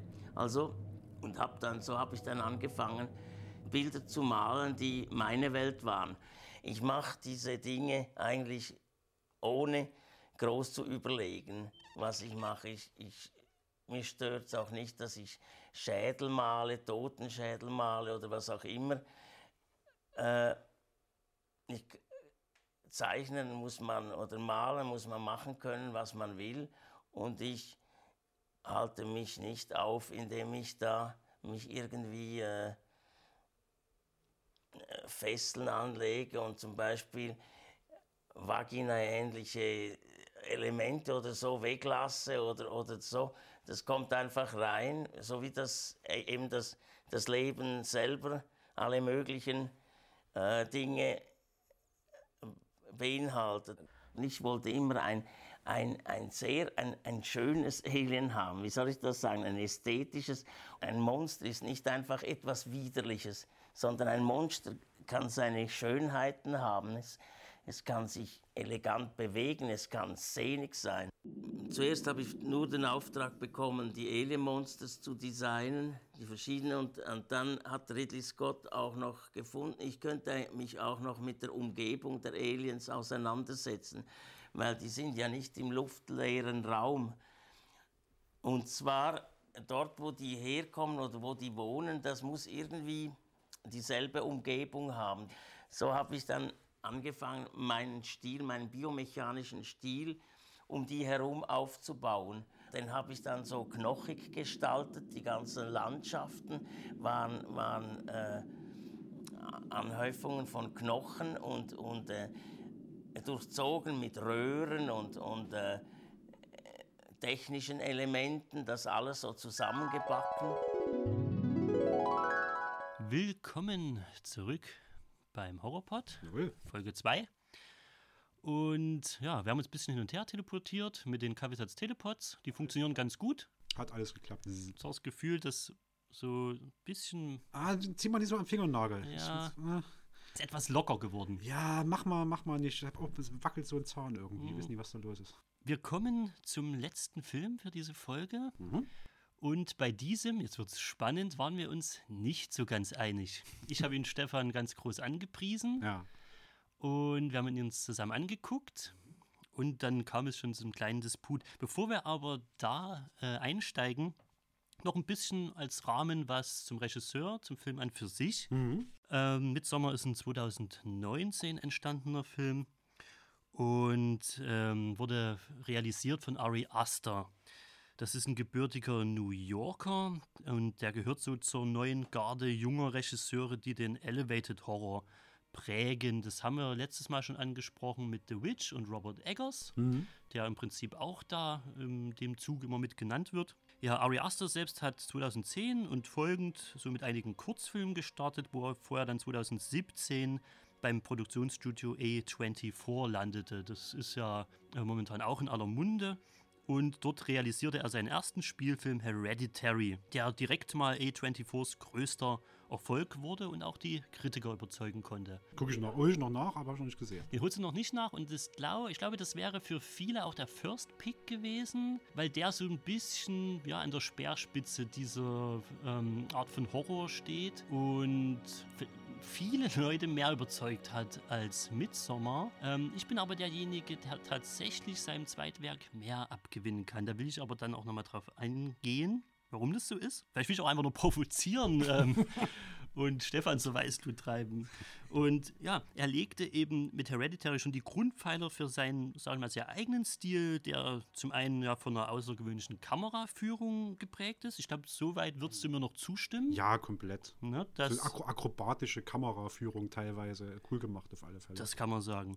Und thematisch verbindet er ja so psychologische Geschichten, zwischenmenschliche Probleme auch sehr gerne. Die vielleicht in einem Drama eher beheimatet sind und verbindet sie ja mit einer unangenehmen, unbehaglichen Grundatmosphäre und eben mit Horrorelementen, denen die Charaktere dann ausgesetzt sind. Wie viele Regisseure war auch er schon als Kind besessen von dem Medium Film und Horrorfilm und zählt zum Beispiel sowas wie Rosemary's Baby und das Ding aus einer anderen Welt, um mal den Haken noch zu schlagen, zu seinen Lieblingsfilmen. Das nächste Projekt übrigens wird eine vierstündige Nightmare-Comedy namens Disappointment Boulevard mit Joaquin Phoenix. Ich könnte nicht gespannter sein. Mal gucken, ob es dazu dann auch noch ein kleines Review von uns geben wird. Ich verspreche dir, dass ich, dass ich mir He- Hereditary noch angucken werde. Vielleicht macht er es wieder weg, aber dass der nächste Film Disappointment Boulevard heißt, finde ich erstmal gerade jetzt im Moment ein bisschen ironisch. Also äh, Midsommar ist sozusagen so ein bisschen dein Disappointment Boulevard, rein vom, äh, vom Titelsinn her. Midsommar also sein zweiter Film, schwedisch, äh, schwedische Co-Produktion, ähm, lustigerweise in Budapest gedreht. Was man dem, also ich hätte wetten können, dass der auch in Skandinavien gedreht wurde, Ja. aber war mit Sicherheit schon mal wieder zu teuer. Und also hat man irgendwie die Budapester Gegend gemacht. Also muss ja Budapester Umfeld dann gewesen sein, weil im Film kommt sch- städtisch nichts vor. Also der spielt am Anfang noch in den USA.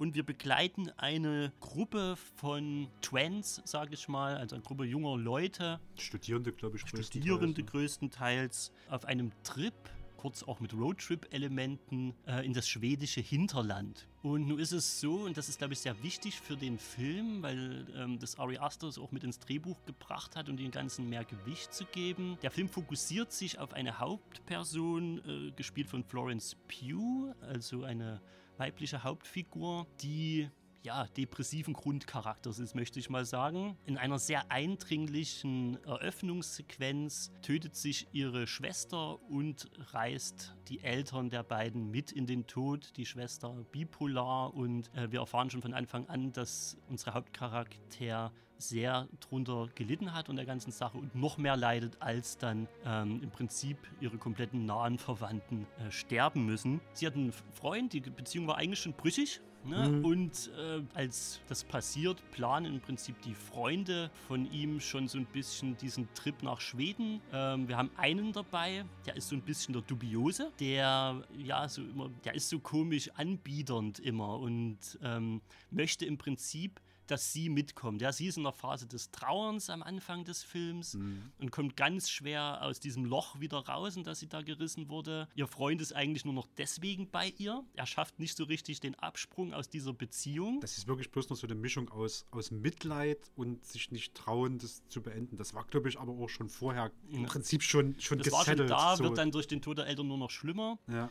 Und dann lernen wir auch die anderen noch kennen, die sich eben äh, dieser Reise anschließen wollen. Wir haben, wie gesagt, den dubiosen äh, Halbschweden oder den oder ursprünglich Schweden, der eben alle äh, zu seiner Familie oder zu seiner Community in dieses schwedische Hinterland einlädt, weil die so eine Art Midsommer-Ritual, Festivität feiern, die bloß alle 90 Jahre gefeiert wird. Der ist aber auch so ein bisschen der Laidback Kiffer-Dude, der entspannte. Der ist eigentlich mal relativ entspannt, aber wirkt immer schon so ein bisschen dubios. Und dann haben wir einen mit dabei, der im Prinzip eine Bachelorarbeit oder eine. Das ist eine Bachelorarbeit, ja. ja der will einfach eine Bachelorarbeit über das Ganze schreiben. Der nimmt es so ein bisschen als Aufhänger, diese Reise, dann sich mit der Kultur zu befassen. Er, macht, er studiert auch irgendwas in diese Richtung, anthropologisch oder irgendwie. Ne? Mhm. Ne? Ja, dann haben wir so einen typischen Arroganten, der spielt so den typisch Amerikaner, äh, Amerikaner, der auch irgendwie so auf die Gepflogenheiten dort scheißt und. Auch komplett mit E-Zigarette.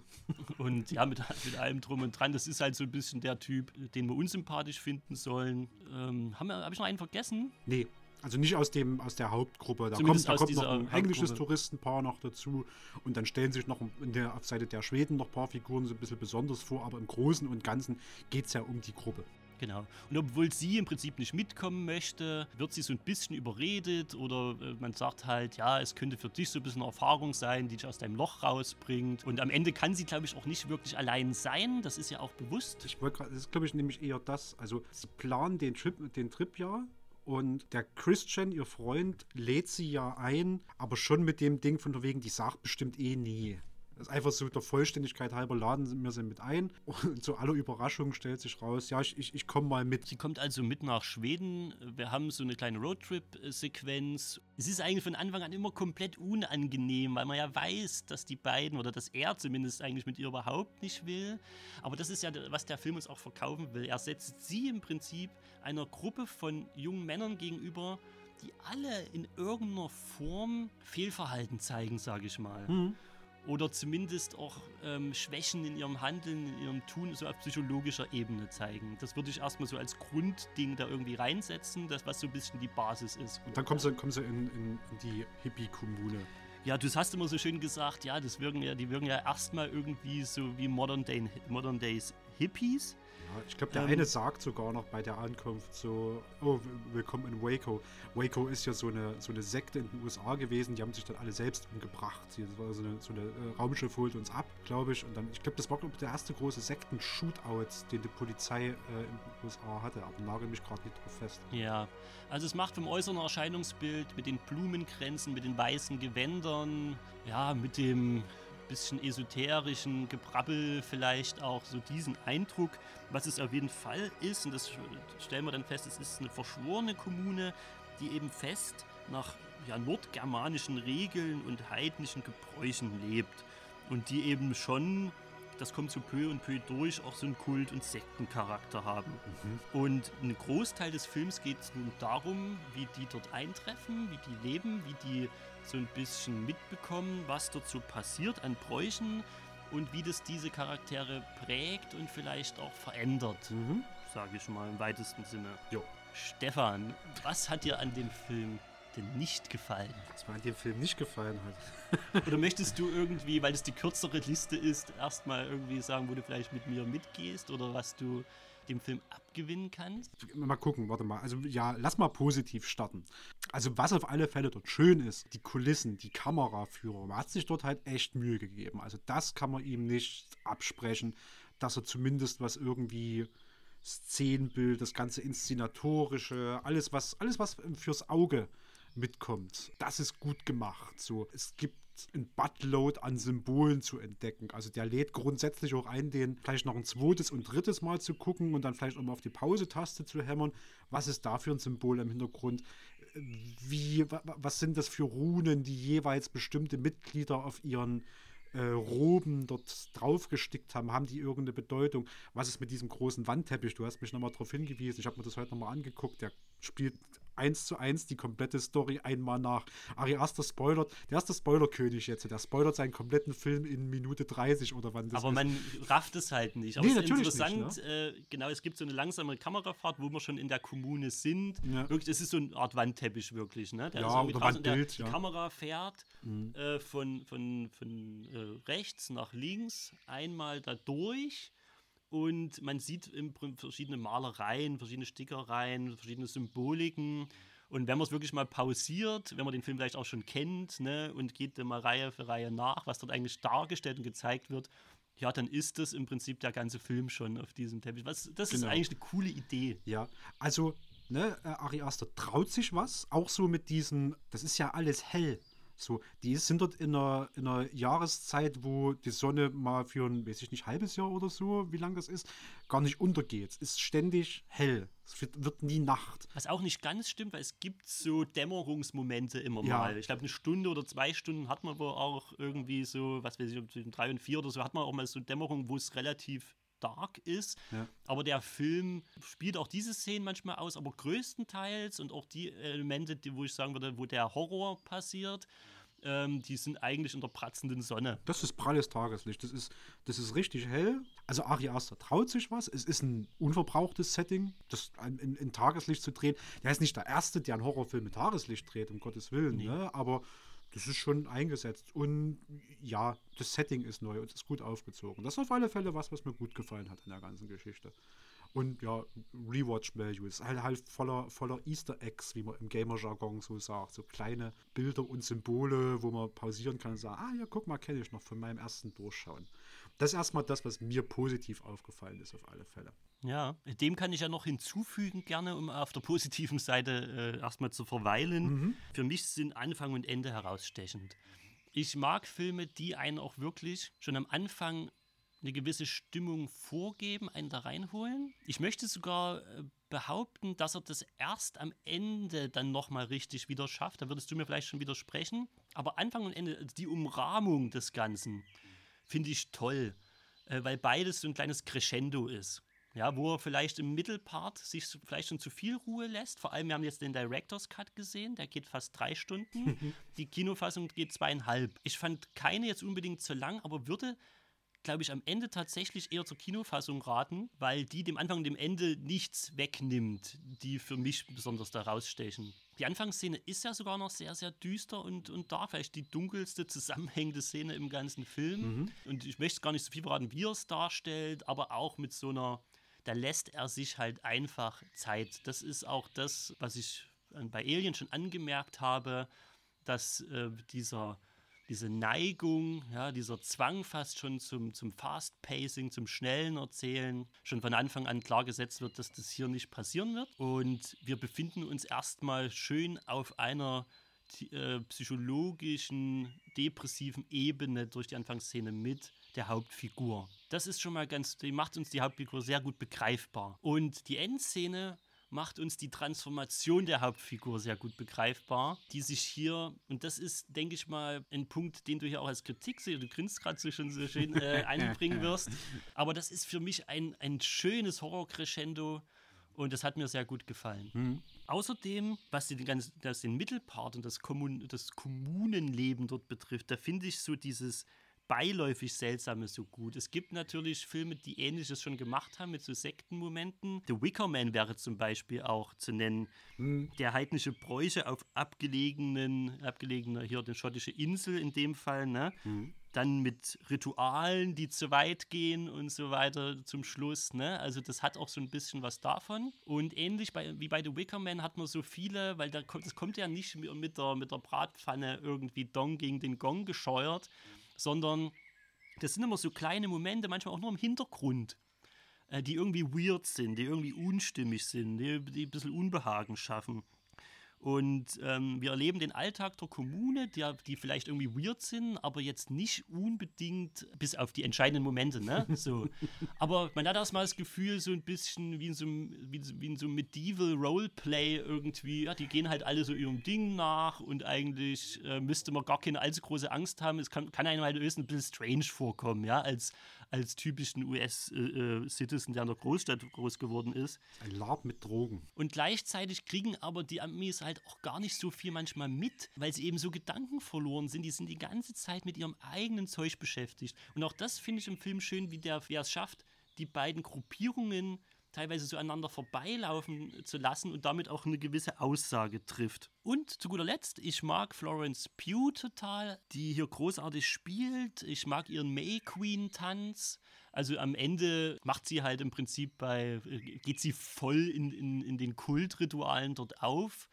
In äh, dieser May Queen Tanz, da wird halt äh, im Prinzip eine, eine Königin gekürt, ja, für das Fest, für die Festivität die dann auch eine gewisse Entscheidungskraft hat zum Schluss. Mhm. Ähm, ja, wie sie da so in diesen Strudel reinkommt äh, und sich die Füße wund tanzt. Irgendwie finde ich, mag diese Szene irgendwie total. Ähm, sie macht dort auch, also ich sag mal, auch mal die, die Szenen, wo sie weint. So, mhm. Also so intensiv habe ich selten jemanden weins, weinen sehen. Also ich sag mal, bei ihr muss man die schauspielerische Leistung, finde ich, schon auf alle Fälle hervorheben. Das macht sie richtig gut. Ja, also das, ja. wie gesagt, das ist was, was ich sehr mag. Und er hat eine sehr, also sie macht es auch sehr gut, aber der Film hat auch eine sehr ehrliche Art, eine depressive Person darzustellen. Und ich kann mir vorstellen, weil das ist ja was, was ich schon weiß, auch als für dich, äh, von dir als Kritikpunkt, dir ging sie ziemlich auf den Sack, ne? Stellenweise. Und ich finde in dem Moment, dass der Film dann eigentlich geschafft hat, was er wollte, weil auch in Real Life ist eine depressive oder eine manische Person oder sowas, was, was für einen Menschen mit einem normalen Tagesrhythmus, einem, sag mal in Anführungszeichen, funktionierenden Menschen, ne, was, was für den schwer zu verarbeiten ist. Das kann quasi einen Belastungspunkt darstellen, wenn man mal jetzt so ganz böse das ne, Das kann einen Belastungspunkt darstellen mhm. und nicht alle wollen vielleicht, wenn sie gemütlich irgendwie einen Film angucken wollen und sei es auch ein Genrefilm, irgendwie damit konfrontiert werden. Und ich habe das zuletzt bei, bei Kirsten Dunst in, in Lars von Triers Melancholia gehabt, mhm. dass ich das oft gelesen habe, was für eine furchtbare Person das ist. Und sie spielt da auch eine Depressive. Und das ist fast, fast noch eine überzeugendere Darstellung. Sie ist, bei ihr geht wirklich gar nichts. Es ist wirklich schlimm, ähm, wie, wie sehr man sie irgendwie triezen muss zu den kleinsten Sachen, ja, so. Und man möchte sie rütteln und sagen, gewinn doch mal deine Lebensfreude wieder, so. Aber es ist natürlich völlig sinnlos, weil das ist eine ehrliche, ja, eine ehrliche Depression und, oder beziehungsweise eine tiefe, tiefe Trauer, die man ja wirklich abnehmen kann. Mhm. Was es aber vielleicht nicht unbedingt leichter macht, ähm, als Identifikationsfigur sozusagen zu funktionieren. Ja, lass mal so rangehen. Du, du hast mir gesagt, Horrorfilm. Also bin ich auch mit dem Mindset Horrorfilm rangegangen. Bei den Kritikern, oh, der Horrorfilm des Jahres, das wird das Horrorgenre revolutionieren. Ich sag jetzt Bullshit. So. Und äh, ich, sag, ich sag auch gerne warum. Also das erste, was ich zu Vince gesagt habe, nachdem wir geguckt haben, war, für mich funktioniert er nicht als Horrorfilm. So, ich entschärfe schon mal, ne? Für mich funktioniert der nicht als Horrorfilm. Der funktioniert als, ich habe, glaube ich, in dem Moment auf die Schnelle das Wort verwendet, hm, sehr weirder Coming-of-Age-Film, Roadtrip-Film, am ehesten noch Drama. Thriller und Drama sehe ich da drinne, Horror, nee. Und der größte Kritikpunkt, den ich habe, warum ich sage, das ist kein Horrorfilm, ist die unglaubwürdige Dummheit der Gruppe, die dort nach Schweden fährt. So, von Danny jetzt mal abgesehen, die lasse ich mal aus der Wertung raus, weil die schon allein durch ihren, ihren mentalen Zustand ja, ja so blöd zu fassen oder auf irgendwas festzumachen ist. Aber guck mal, was du dort für Nulpen hast. So, allen voran Mark. So, Mark ist hier der äh, E-Zigarette rauchende Vollpfosten. So, das ist ein Prick, der geht ja nur auf den Keks. Also es gibt nicht einen Moment, wo ich gesagt habe, hm, der hat einen validen Punkt. Nee, der geht ja von Anfang bis Ende auf den Keks. So. Dann hast du Josh. Josh ist der Typ, der loszieht, um dort seine Bachelorarbeit zu schreiben. Und was für eine extra Meile der für eine fucking Bachelorarbeit geht. Leute, das ist Anthropologie. Der kann danach froh sein, wenn er einen Job im nächsten Burger King bekommt, wenn er diesen Bachelor hat. Ne? Und der tut so, als ob sein Ergebnis die Welt verändern würde. Christian entscheidet sich zwischendrin, ich schreibe jetzt auch über die. Und er ist so, oh nee, uh, uh ich bin wichtiger Akademiker, du darfst nicht über das Thema schreiben.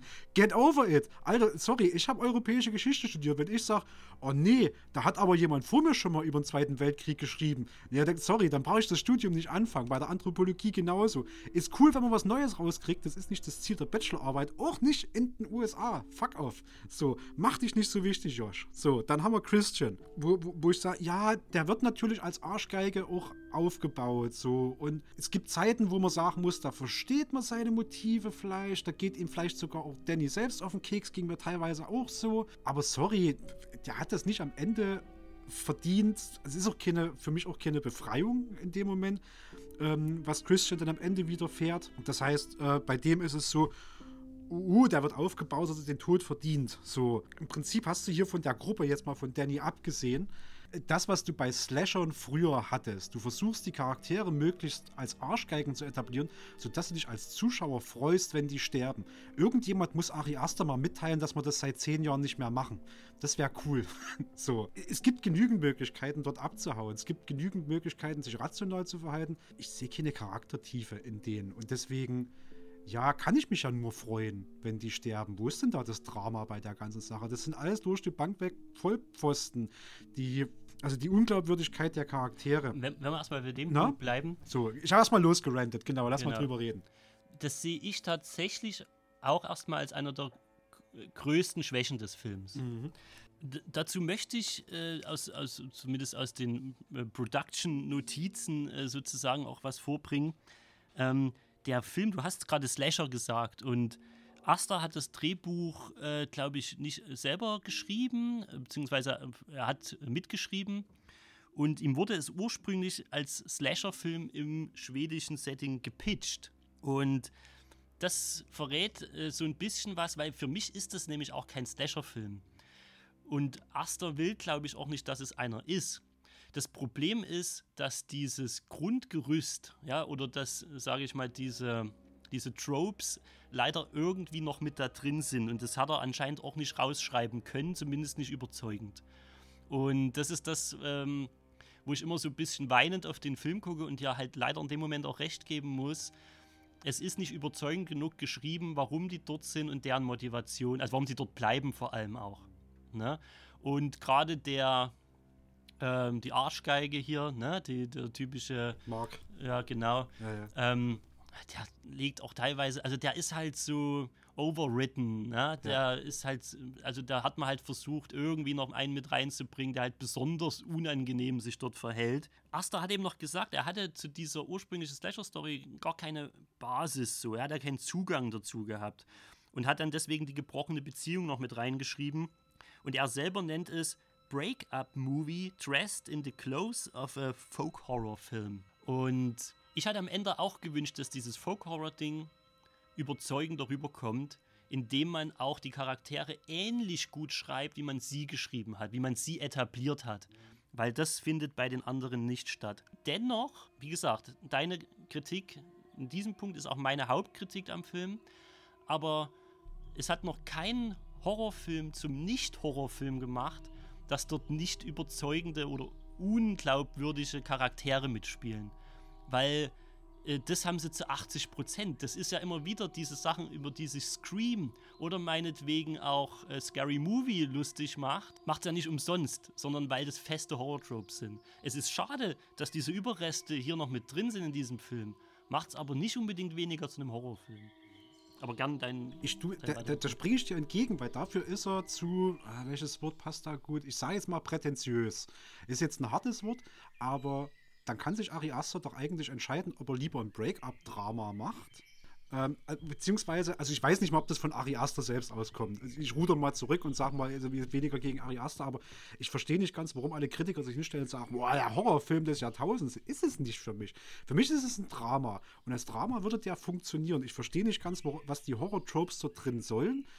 Der Kult würde auch in was funktionieren, was man als Drama verkauft. Also das, das Hauptproblem, was ich damit habe, ist wirklich so diese Erwartungshaltung.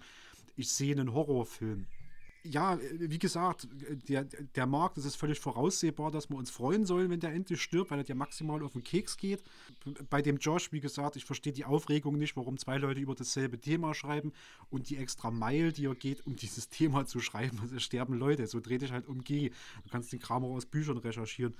Bei Christian ist wirklich so mein Hauptkritikpunkt, warum genau verdient der den Tod? Also klar, der ist jetzt kein guter Freund und der hätte schon längst die Beziehung beenden können.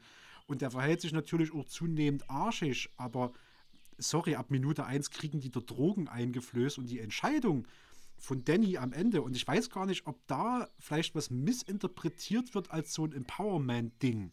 Sorry, ich glaube, also äh, korrigier mich da, aber ich glaube am Ende, äh, Danny wird May Queen und dann heißt es, okay, unsere ersten drei, vier, fünf Opfer haben wir und jetzt brauchen wir noch zwei, die du auswählst. Mhm. So einer hat sich schon von uns bereitgestellt und beim zweiten kannst du, und da musst du mich kurz korrigieren, ob ich das falsch verstanden habe, aber ich glaube, die konnte komplett frei wählen. Nee, sie konnte zumindest äh, zwischen einem, der sich freiwillig gemeldet hat, aus der Kommune wählen. Ha?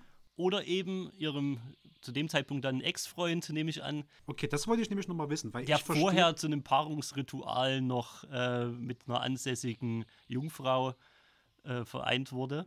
Das, unironischste Paarungsritual der Welt. Ich verstehe das Empowerment nicht, warum sie dann entscheidet, nee, mein Ex-Freund muss geopfert werden. Ich hätte es viel empowernder empfunden, wenn die gesagt hat, äh, gesagt hätte, so, lass den halt gehen, geht mich nichts mehr an. So, ich bin jetzt hier angekommen, so, ich habe jetzt meine neue Familie. Schritt zur Seite, keine Ahnung, ob die Danny danach nicht vielleicht auch noch opfern, wer weiß, wie krude und weit die Riten noch gehen. Diesen Punkt verstehe ich, oder beziehungsweise ich raff nicht ganz, warum das von vielen Kritikern als so ein Empowerment so richtig aufgenommen wird. Befreit sie sich? Tut sie das wirklich? Oder ergibt sie sich einfach nur in die Riten dieses, dieses Kultes, ihren Ex-Freund dann auch noch umzubringen? Der hat den Tod nicht verdient. Klar, der ist scheiße, der ist blöd, aber das ist nicht fucking Hitler. Du musst den nicht in so einem Haus abbrennen lassen. Nee, absolut nicht. Ja. Also, das hätte man ganz anders inszenieren können, um vielleicht wirklich irgendwie noch zu sagen oder zu rechtfertigen, irgendwie auch für den Zuschauer, ähm, dass der jetzt dort unbedingt äh, auf doch sehr drastische Art und Weise umkommen muss. Aber vielleicht ist es ja auch so ein bisschen in, in, in Zwinkern Richtung Zuschauer, weil die Leute sind, du hast schon richtig gesagt, ne? da ist irgendwie nichts so richtig, was sie sympathisch macht. Die sind auch nicht völlig unsympathisch, aber gerade gegenüber ihr, ja, sie tragen so ein bisschen ihre männlichen Machtkämpfe aus. Mhm. Sie übergehen sie ganz oft, ja, sie binden sie eigentlich Entscheidungsprozesse nicht wirklich mit ein und lassen sie so ein bisschen links liegen. Die Kraft, die sie dort findet, auch aus ihrer Depression raus, kommt nicht von ihren Freunden, sondern kommt letztendlich aus einer sehr fragwürdigen Gemeinschaft. Am Ende dieser Gemeinschaft der Frauen, mit der sie tanzt und mit denen sie dann im Prinzip, ähm, nachdem sie auch dieses Ritual mitbekommt von ihrem Freund und der Jungfrau, ja, die atmen ja zusammen, ja, sie versuchen irgendwie, sie zeigen ihren Weg irgendwie, wie sie diese Anspannung und dieses, dieses Ohnmachtsgefühl rausbekommt. Ne? Und geben ihr damit im Prinzip bringen sie damit in eine gewisse Machtposition, auch durch, die, durch diese May Queen-Krönung ähm, dann im Endeffekt. Vielleicht ist es dann auch wirklich, wenn dann, wir können es ja auch mal sagen, ne, wenn ihr Freund dann in einen äh, Bären, einen ausgeweiteten Bären gesteckt wird ja. und zeremoniell mit anderen Mitgliedern verbrannt wird in einer großen Hütte, die immer, immer, immer so im Hintergrund stehen und da dürft ihr bitte nicht reingehen. Und dann erst in totaler Trauer sieht man ihr Gesicht in Nahaufnahme. Im Hintergrund brennt sozusagen das Gebäude ab. Und von Trauer ver verwandelt sich dann in, in ein Lachen, ja, wie genau. schon ein fa fast befreiendes Lachen. Vielleicht ist es auch so ein bisschen der Wink zum Zuschauer, naja, findest du das jetzt cool oder nicht? Vielleicht will er diese Frage ja provozieren. Ja, vielleicht will er ja durchaus, dass man sich die, die Gedanken darüber macht, ist das jetzt wirklich irgendwie eine Versinnbildlichung von, äh, von Empowerment? Ne? Oder äh, seid ihr auch bloß äh, der Kommune dann im Endeffekt auf den Leim gegangen, weil ihr euch jetzt freut, dass diese völlig hirnlosen Affen, so, ne, um es wirklich mal überspitzt zu sagen, vielleicht kann man auch einfach sagen, sorglose Twins oder wie auch immer, sorglose Amis oder was weiß ich, ne, da so grausam ums Leben kommen. Ich fand es in dem Moment irgendwie schon wieder cool, eben wegen dem, was ich, was ich ausgeführt habe, ja, dass auch wirklich keiner von denen irgendwie bereit war, ihr auch auf ganz menschlicher Ebene zu helfen. Und natürlich kriegen wir nach und nach über die komplette Lauflänge des Films mit, dass auch die, diese, diese Sekte, diese Kommune dort nicht wirklich menschlich handelt, zumindest nicht in, in unserem westlich zivilisierten Sinne. Ja, ja. Ne? Vielleicht ist es dann äh, für sie und äh, auch für den anderen Zuschauer doch eine Genugtuung unter dieser oder mit dieser ganzen Prämisse. Ja. Deswegen würde ich mal sagen, unter dem Label Horrorfilm, also erstmal, was mir ganz generell gefehlt hat, war überhaupt so eine übernatürliche Komponente. Einfach, also weil ich mit einem gewissen Mindset dann rangehe beim Horrorfilm. Ich würde dann gerne, hätte ich dort in dem Setting, mit dem Aufbau und vielleicht mit dem Regisseur und den gerade den visuellen Sachen, die er macht, oh, ich hätte mir so gerne was Übernatürliches dort gewünscht. Und dann sitze ich sozusagen so, setze mich dort rein und freue mich auf einen Horrorfilm. Und eigentlich sehe ich ein Drama. So, und eigentlich ist es das, was mich an dem, an dem Film da äh, tatsächlich am meisten stört. Vielleicht kann der Ari Aster gar nichts dafür, aber dass das an allen Ecken und Enden als das, der bahnbrechende Horrorfilm verkauft wird, ich sag mal, äh, ich glaube, ja, Ari Aster hat es selber ich, so bezeichnet und, und, und irgendwie auch beim, beim Wikipedia-Artikel habe ich gelesen, dass es ein Mystery-Horror-Drama ist und ich glaube, Ari Aster ist sogar einen Tick weitergegangen, also gesagt, so mit Volk, also ein Drama mit Volk-Horror-Elementen. Mhm. Äh, und da würde ich mir wünschen, dass das auch so verkauft wird.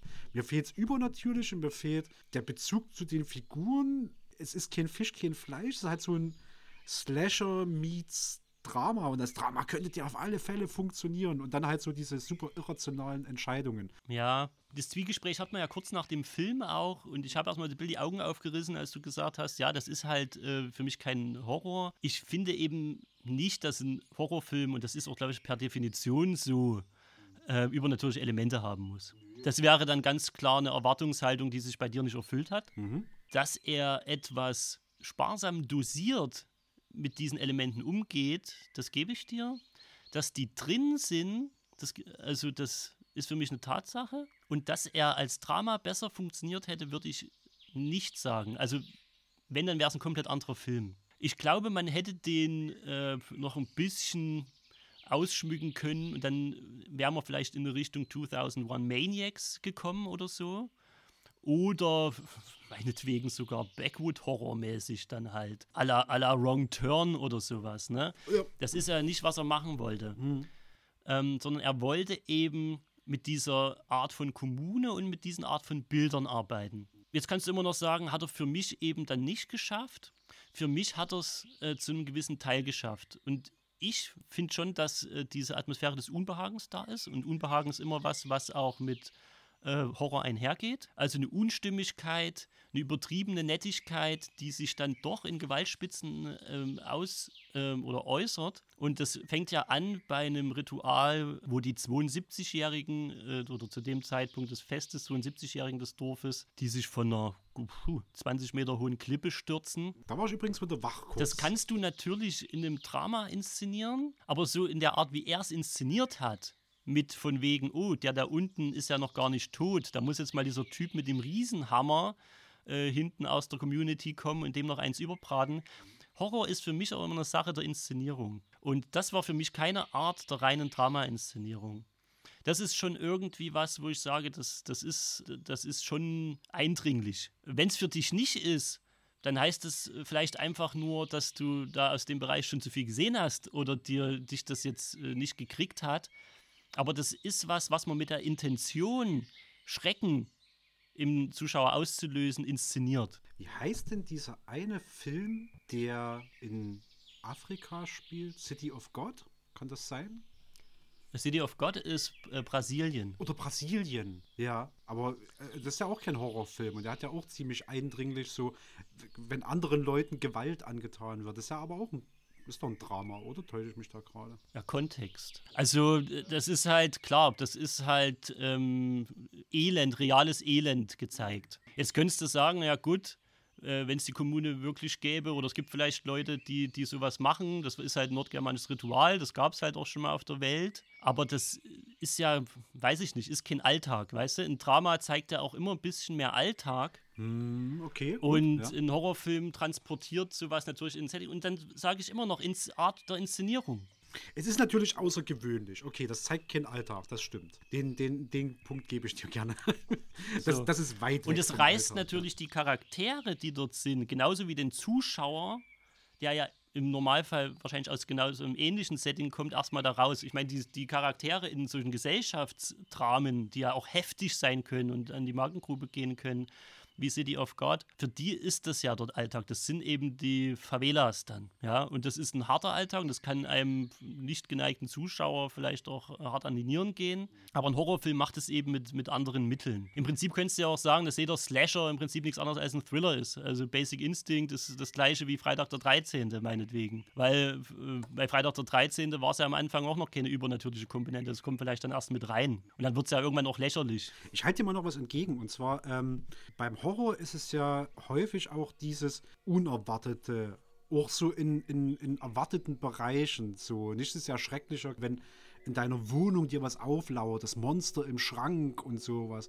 Ne? Oder unterm Bett, dort, wo du dich sicher fühlst. So, du nimmst quasi einen Raum, der erstmal normal wirkt und da machst du irgendwas rein, was da jetzt super unstimmig ist. In dem Moment, wo die in der fucking Hippie-Kommune dort ankommen, ballern sich so in irgendwelche Psylopilze schon vor der Ankunft.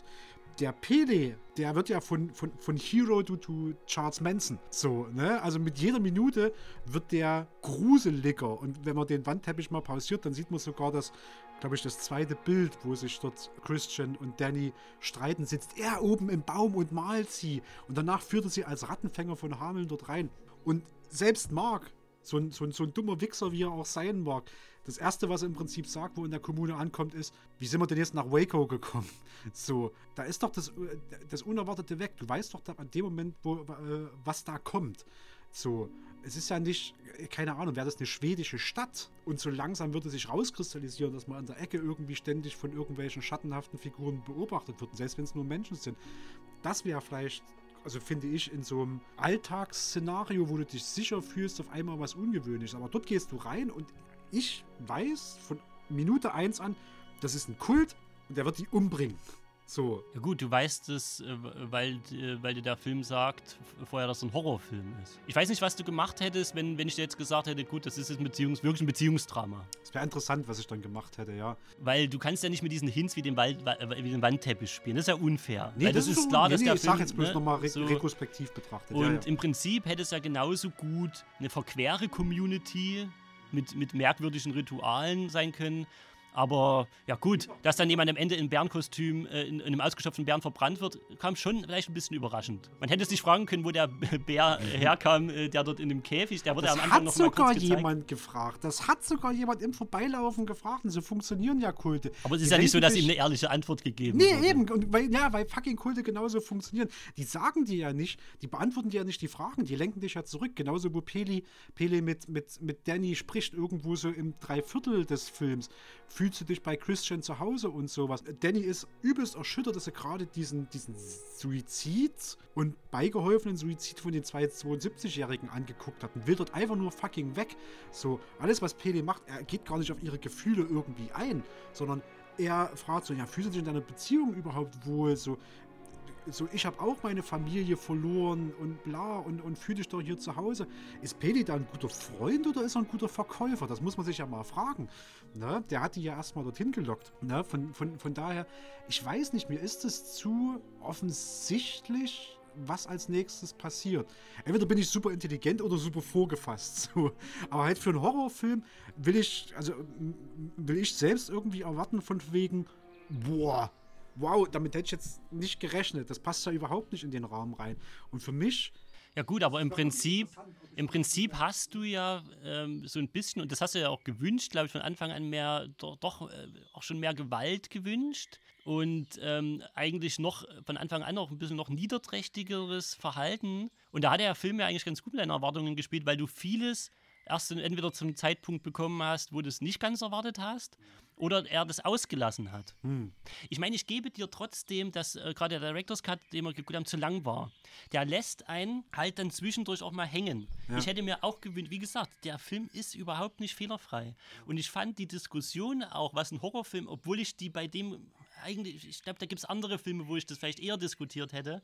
Aber es war interessant, sich mal Gedanken drüber zu machen, was ein Horrorfilm zum Horrorfilm macht und was ihn von einem heftigen Sozialdrama oder von einem harten Thriller zum Beispiel unterscheidet. Weil das sind ganz oft eigentlich nur gewisse Tropes, und ich weiß nicht, ob jedem der Begriff jetzt geläufig ist. Ne? Im Prinzip sind das so gewisse, äh, ist das ins Handlungselemente oder. Das ist die äh, Checkliste für Horrorfilme. Da muss das drin sein, das ja, drin sein. Das kann ja auf sein. jeden Film beziehen. Ja. Bei einem Drama muss zum Beispiel das und das passieren. Bei einer Romantic Comedy kann das und das passieren. So fertige Handlungsstücke schon mal im Groben. Das sind Tropes eben. Vielleicht ist das ganz viel irgendwie, dass wir glauben, das und das müsste drin sein, damit das und das funktioniert. Es stimmt aber trotzdem, dass er so oder so nicht völlig effektiv ist. Und deswegen spreche ich ihm aber die Elemente, die er als Horror verbaut hat, eben einfach nicht ab.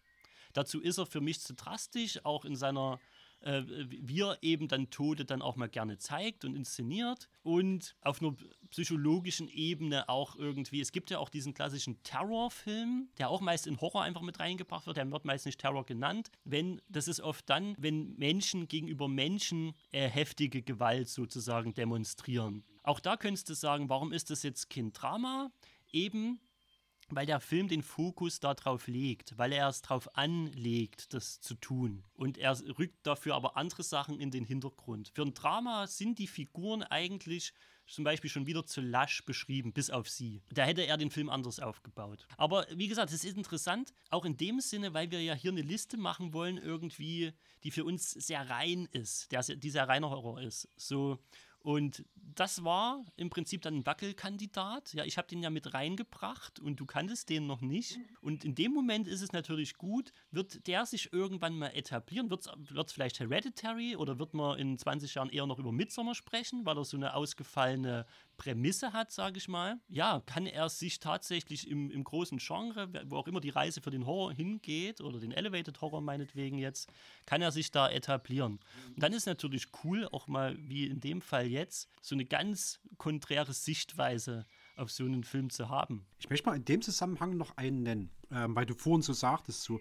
dieses Unbehagen, was sich da aufbaut, im hellen Tageslicht und sowas. Funny Games. Mhm. So. Funny Games von, äh, ach Gott, Haneke. Haneke, genau. Mhm. Ja, Funny, Funny Games. Kriegt dasselbe in kürzerer Zeit, für, für mich weniger prätentiös hin. Es ist ein, irgendwie ein außergewöhnliches Konzept es vermischt eigentlich auch so verschiedene Genres miteinander. Es ist auch kein reiner Horrorfilm. Es findet auch in hellem Tageslicht statt. Es ist natürlich komprimierter, bis es zur Sache kommt, auf alle Fälle. Aber du merkst ja, wenn die beiden Jungs dort kommen, so, es ist erst freundlich und dann wird es halt auch relativ schnell immer unbehaglicher, bis es sich halt wirklich im blanken und auch expliziteren Horror, als ich es jetzt in, in äh, Midsommar gefunden hätte, ähm, ergießt. Das ist interessant. Der, der Film ist ja extrem drastisch hm. und geht einen deswegen an die Nieren, weil er eine, ähm, real, eine, eine, Situation zeigt, die furchtbar real rüberkommt. Hm. Die furchtbar nah ist, was Horror ja oft nicht ist. Und ich glaube auch, dass der dass ich den noch nie im Zusammenhang mit dem Horrorbegriff irgendwie äh, gehört habe. Ich weiß bei dem völlig, ja. was du meinst. Ja weil ich den im, am ehesten noch in Richtung des Terror-Genres irgendwie bringen würde. Last House on the Left und sowas in die ja. Richtung. Jetzt ja? stehst du übrigens genau auf der anderen Seite, auf der ich jetzt gerade mhm. bei Midsommar stehe. Ne? Deswegen sage ich das extra. Wo ich denke, irgendwie geht es anders, aber das sind dann auch einfach persönliche Vorlieben auf alle Fälle. Mhm. Ne? ja, also grundsätzlich gut, dass es den Film gibt. Und ich sage jetzt einfach, für mich funktioniert er als Horrorfilm nicht. Und dann funktioniert Funny Games sogar noch eher ein Stück weit als, als Horrorfilm für mich in so einem wenn man da jetzt so eine neue Schublade aufmachen will und so eine Drama, Horror, Mystery, ich habe nicht mal einen Begriff dafür. Ne, aber wenn das eine Schublade ist, dann liegen da jetzt halt zwei Filme drin, nämlich Midsommar und Funny Games. Ja. Und ich würde halt eher zum Funny Games greifen und du wahrscheinlich eher zum Midsommar dann, wenn es um so ein Thema geht. Hm. Aber das zeigt doch sehr schön auf, dass abseits von diesen klischeehaften Story-Elementen, die ein gewisses Genre haben kann, eben auch Filme gibt, die das vielleicht nicht so deutlich bedienen, die irgendwie, wo die Grenzen irgendwie mehr verschwimmen. Und es zeigt auch, wie persönlich gerade sowas wie Angst natürlich auch ist. Und ob man dann dieses Gefühl, zum Beispiel Angst, was einem der Film gibt, eben in Richtung Horror tut. War das für mich eine Angst, die ich mit Horror verbinde oder die ich mit, mit tiefem Drama verbinde? Aber Funny Games ist da in der Hinsicht ein guter Pick, um das so ein bisschen auseinanderzunehmen. Das stimmt. Ich habe bei äh, Midsommar auch immer so ein bisschen Twin Peaks noch mit ähm, im Kopf gehabt. Aber das ist, glaube ich, eine sehr persönliche Note, weil ich sage, irgendwie so dieses, dieses beschauliche, eigentlich erstmal nicht unbedingt bedrohlich wirkende Setting. Äh, bei Twin Peaks ist es für mich noch um Klassen besser, muss ich das mal dazu sagen. Äh, in Form eben dieses kleines, äh, dieses, dieses kleinen beschaulichen Örtchens, wo aber im Hintergrund auch die Mystery dort ja noch viel mehr Mystery als äh, bei Ari Aster hier äh, mitschwingt und ich, ich mag sowas äh, total. Ähm, fast schon irgendwie das, das Banale, was dann aber irgendwie am Ende blutrot äh, trieft und äh, wo jeder irgendwie so sein, seinen Dreck am Stecken hat. Ähm, Übrigens interessant, dass du das erwähnst, weil ich habe mich ja auch noch mal ein bisschen damit auseinandergesetzt, so dieses ganze Kultmotiv, was dort mitläuft. Ne? Und ich sag mal, was man, glaube ich, bei Kulten häufig beobachten kann, wenn die jetzt so versuchen, ein neu- ein neues Mitglied, aka Danny in dem Fall, für sich zu gewinnen, ist auch so ein Ding, dass du, glaube ich, als Kultmitglied, wenn du nicht also in dieses ganzen Indoktrinationsprozess, ne, wenn du nicht erzählt kriegst, das ist so, das ist so, das ist so, wirst du ja ständig durch Arbeit irgendwie am Laufen gehalten. Du musst möglichst gestresst, erschöpft, wenig Schlaf, um möglichst äh, aufnahmebereit für die Lehren des Kultes zu sein. Und Midsummer ballert dich als Zuschauer eigentlich auch die ganze Zeit mit super verwirrenden Bildern zu. Die ganzen Rituale, die dort ablaufen lassen, wie die sitzen, dass die dieses komische Atmen dort mit reinbringen, dass die dieses, welche Getränke, welche Sachen die anhaben und alles scheint irgendeinem Ablauf zu folgen, den jeder dort gerafft hat, außer du als Zuschauer. Du bist eigentlich relativ viel damit beschäftigt, zu erfassen, was geht denn jetzt ab und stellst die ganze Frage, was passiert denn hier und versuchst es zu erfassen. Und das stresst dich als Zuschauer natürlich auch irgendwie ein bisschen und, und lässt dich vielleicht auch so ein bisschen mit erfahren, wie so eine Kultindoktrination letztlich auch funktionieren könnte, weil du bist gestresst und dann kommen irgendwelche Bilder. So, ne? Im, im, Im Worst Case muss man sich am Ende die Frage stellen, warum wir uns denn mit Danny freuen. Ist das, weil sie sich wirklich irgendwie befreit hat oder weil uns dieses ganze, dieser Wechsel von Bildern, Stress, Symbolen und Lehren, ja, indoktriniert hat über den Film, ne? Das macht es ganz interessant grundsätzlich. Vielleicht macht das am Ende besser, als wir mit diesem äh, Kritikpunkt irgendwie ihm das zu widerlegen versuchen, weil es am Ende vielleicht total logisch ist, dass sie dort bleiben, weil sie eigentlich zu dem Zeitpunkt äh, schon gehirngewaschen sind oder eben einer Faszination erlegen, die uns leider zu schlecht verkauft, als dass wir es zu dem Zeitpunkt schon nachvollziehen können. Oder paralysiert in ein Bärenkostüm eingesperrt und angezündet. Eigentlich schönes Schlusswort. Eigentlich schönes Schlusswort, dann machen wir das doch so. genau. Okay. Ja, das war eine etwas andere Diskussion. Äh, jetzt zum Schluss, aber ich fand es gut, äh, dass wir das fast nochmal aufgemacht haben. Das musste, glaube ich, für uns beide jetzt mal raus. Und ich hoffe, Wir haben noch keinen Stuhl geschmissen übrigens. wir haben noch nichts. Willst du noch? Oh, jetzt, ich glaube, Ah!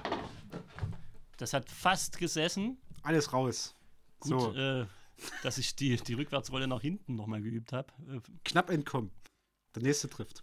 Leute, mir fallen so langsam wirklich die Fingernägel aus. Ähm, Stefan hat mich fast mit dem Stuhl erschlagen.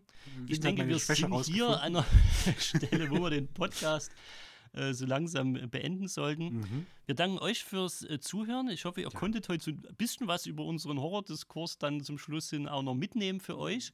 Lasst uns noch mal wissen, was ihr denn zweifelsfrei und unbedingt noch äh, mit auf unserer Horrorliste haben möchtet, was ihr besprochen haben möchtet, ganz klar. Und auch wenn ihr euch jetzt inspiriert gefühlt habt, ne, ihr könnt auch gerne irgendwie so Team Vincent, Team Stefan, so. Wir können auch direkt Lager aufbauen. Dann machen wir so einen kleinen Krieg draus in, in Zukunft, wo wir uns gegenseitig Filme raussuchen, die wir, die wir, wo, wo, wir sicher sind, dass wir dir auch noch was reindrücken können oder so. Mal Genau, gucken. so dieses äh, Pro-Contra-Ding, das können wir auch gerne fortsetzen. Mir hat auf jeden Fall Spaß gemacht. Ja, mir auch. Stefan, in diesem Sinne wünsche ich dir trotzdem noch einen schönen Abend Ja, und noch ein paar schöne heiße Tage an der Sonne. und äh, äh, wünsche ich dir auch. würde sagen, bis äh, zum nächsten Horrorpod. Bis dahin und äh, macht's alle schön gut. Macht's gut, tschüss.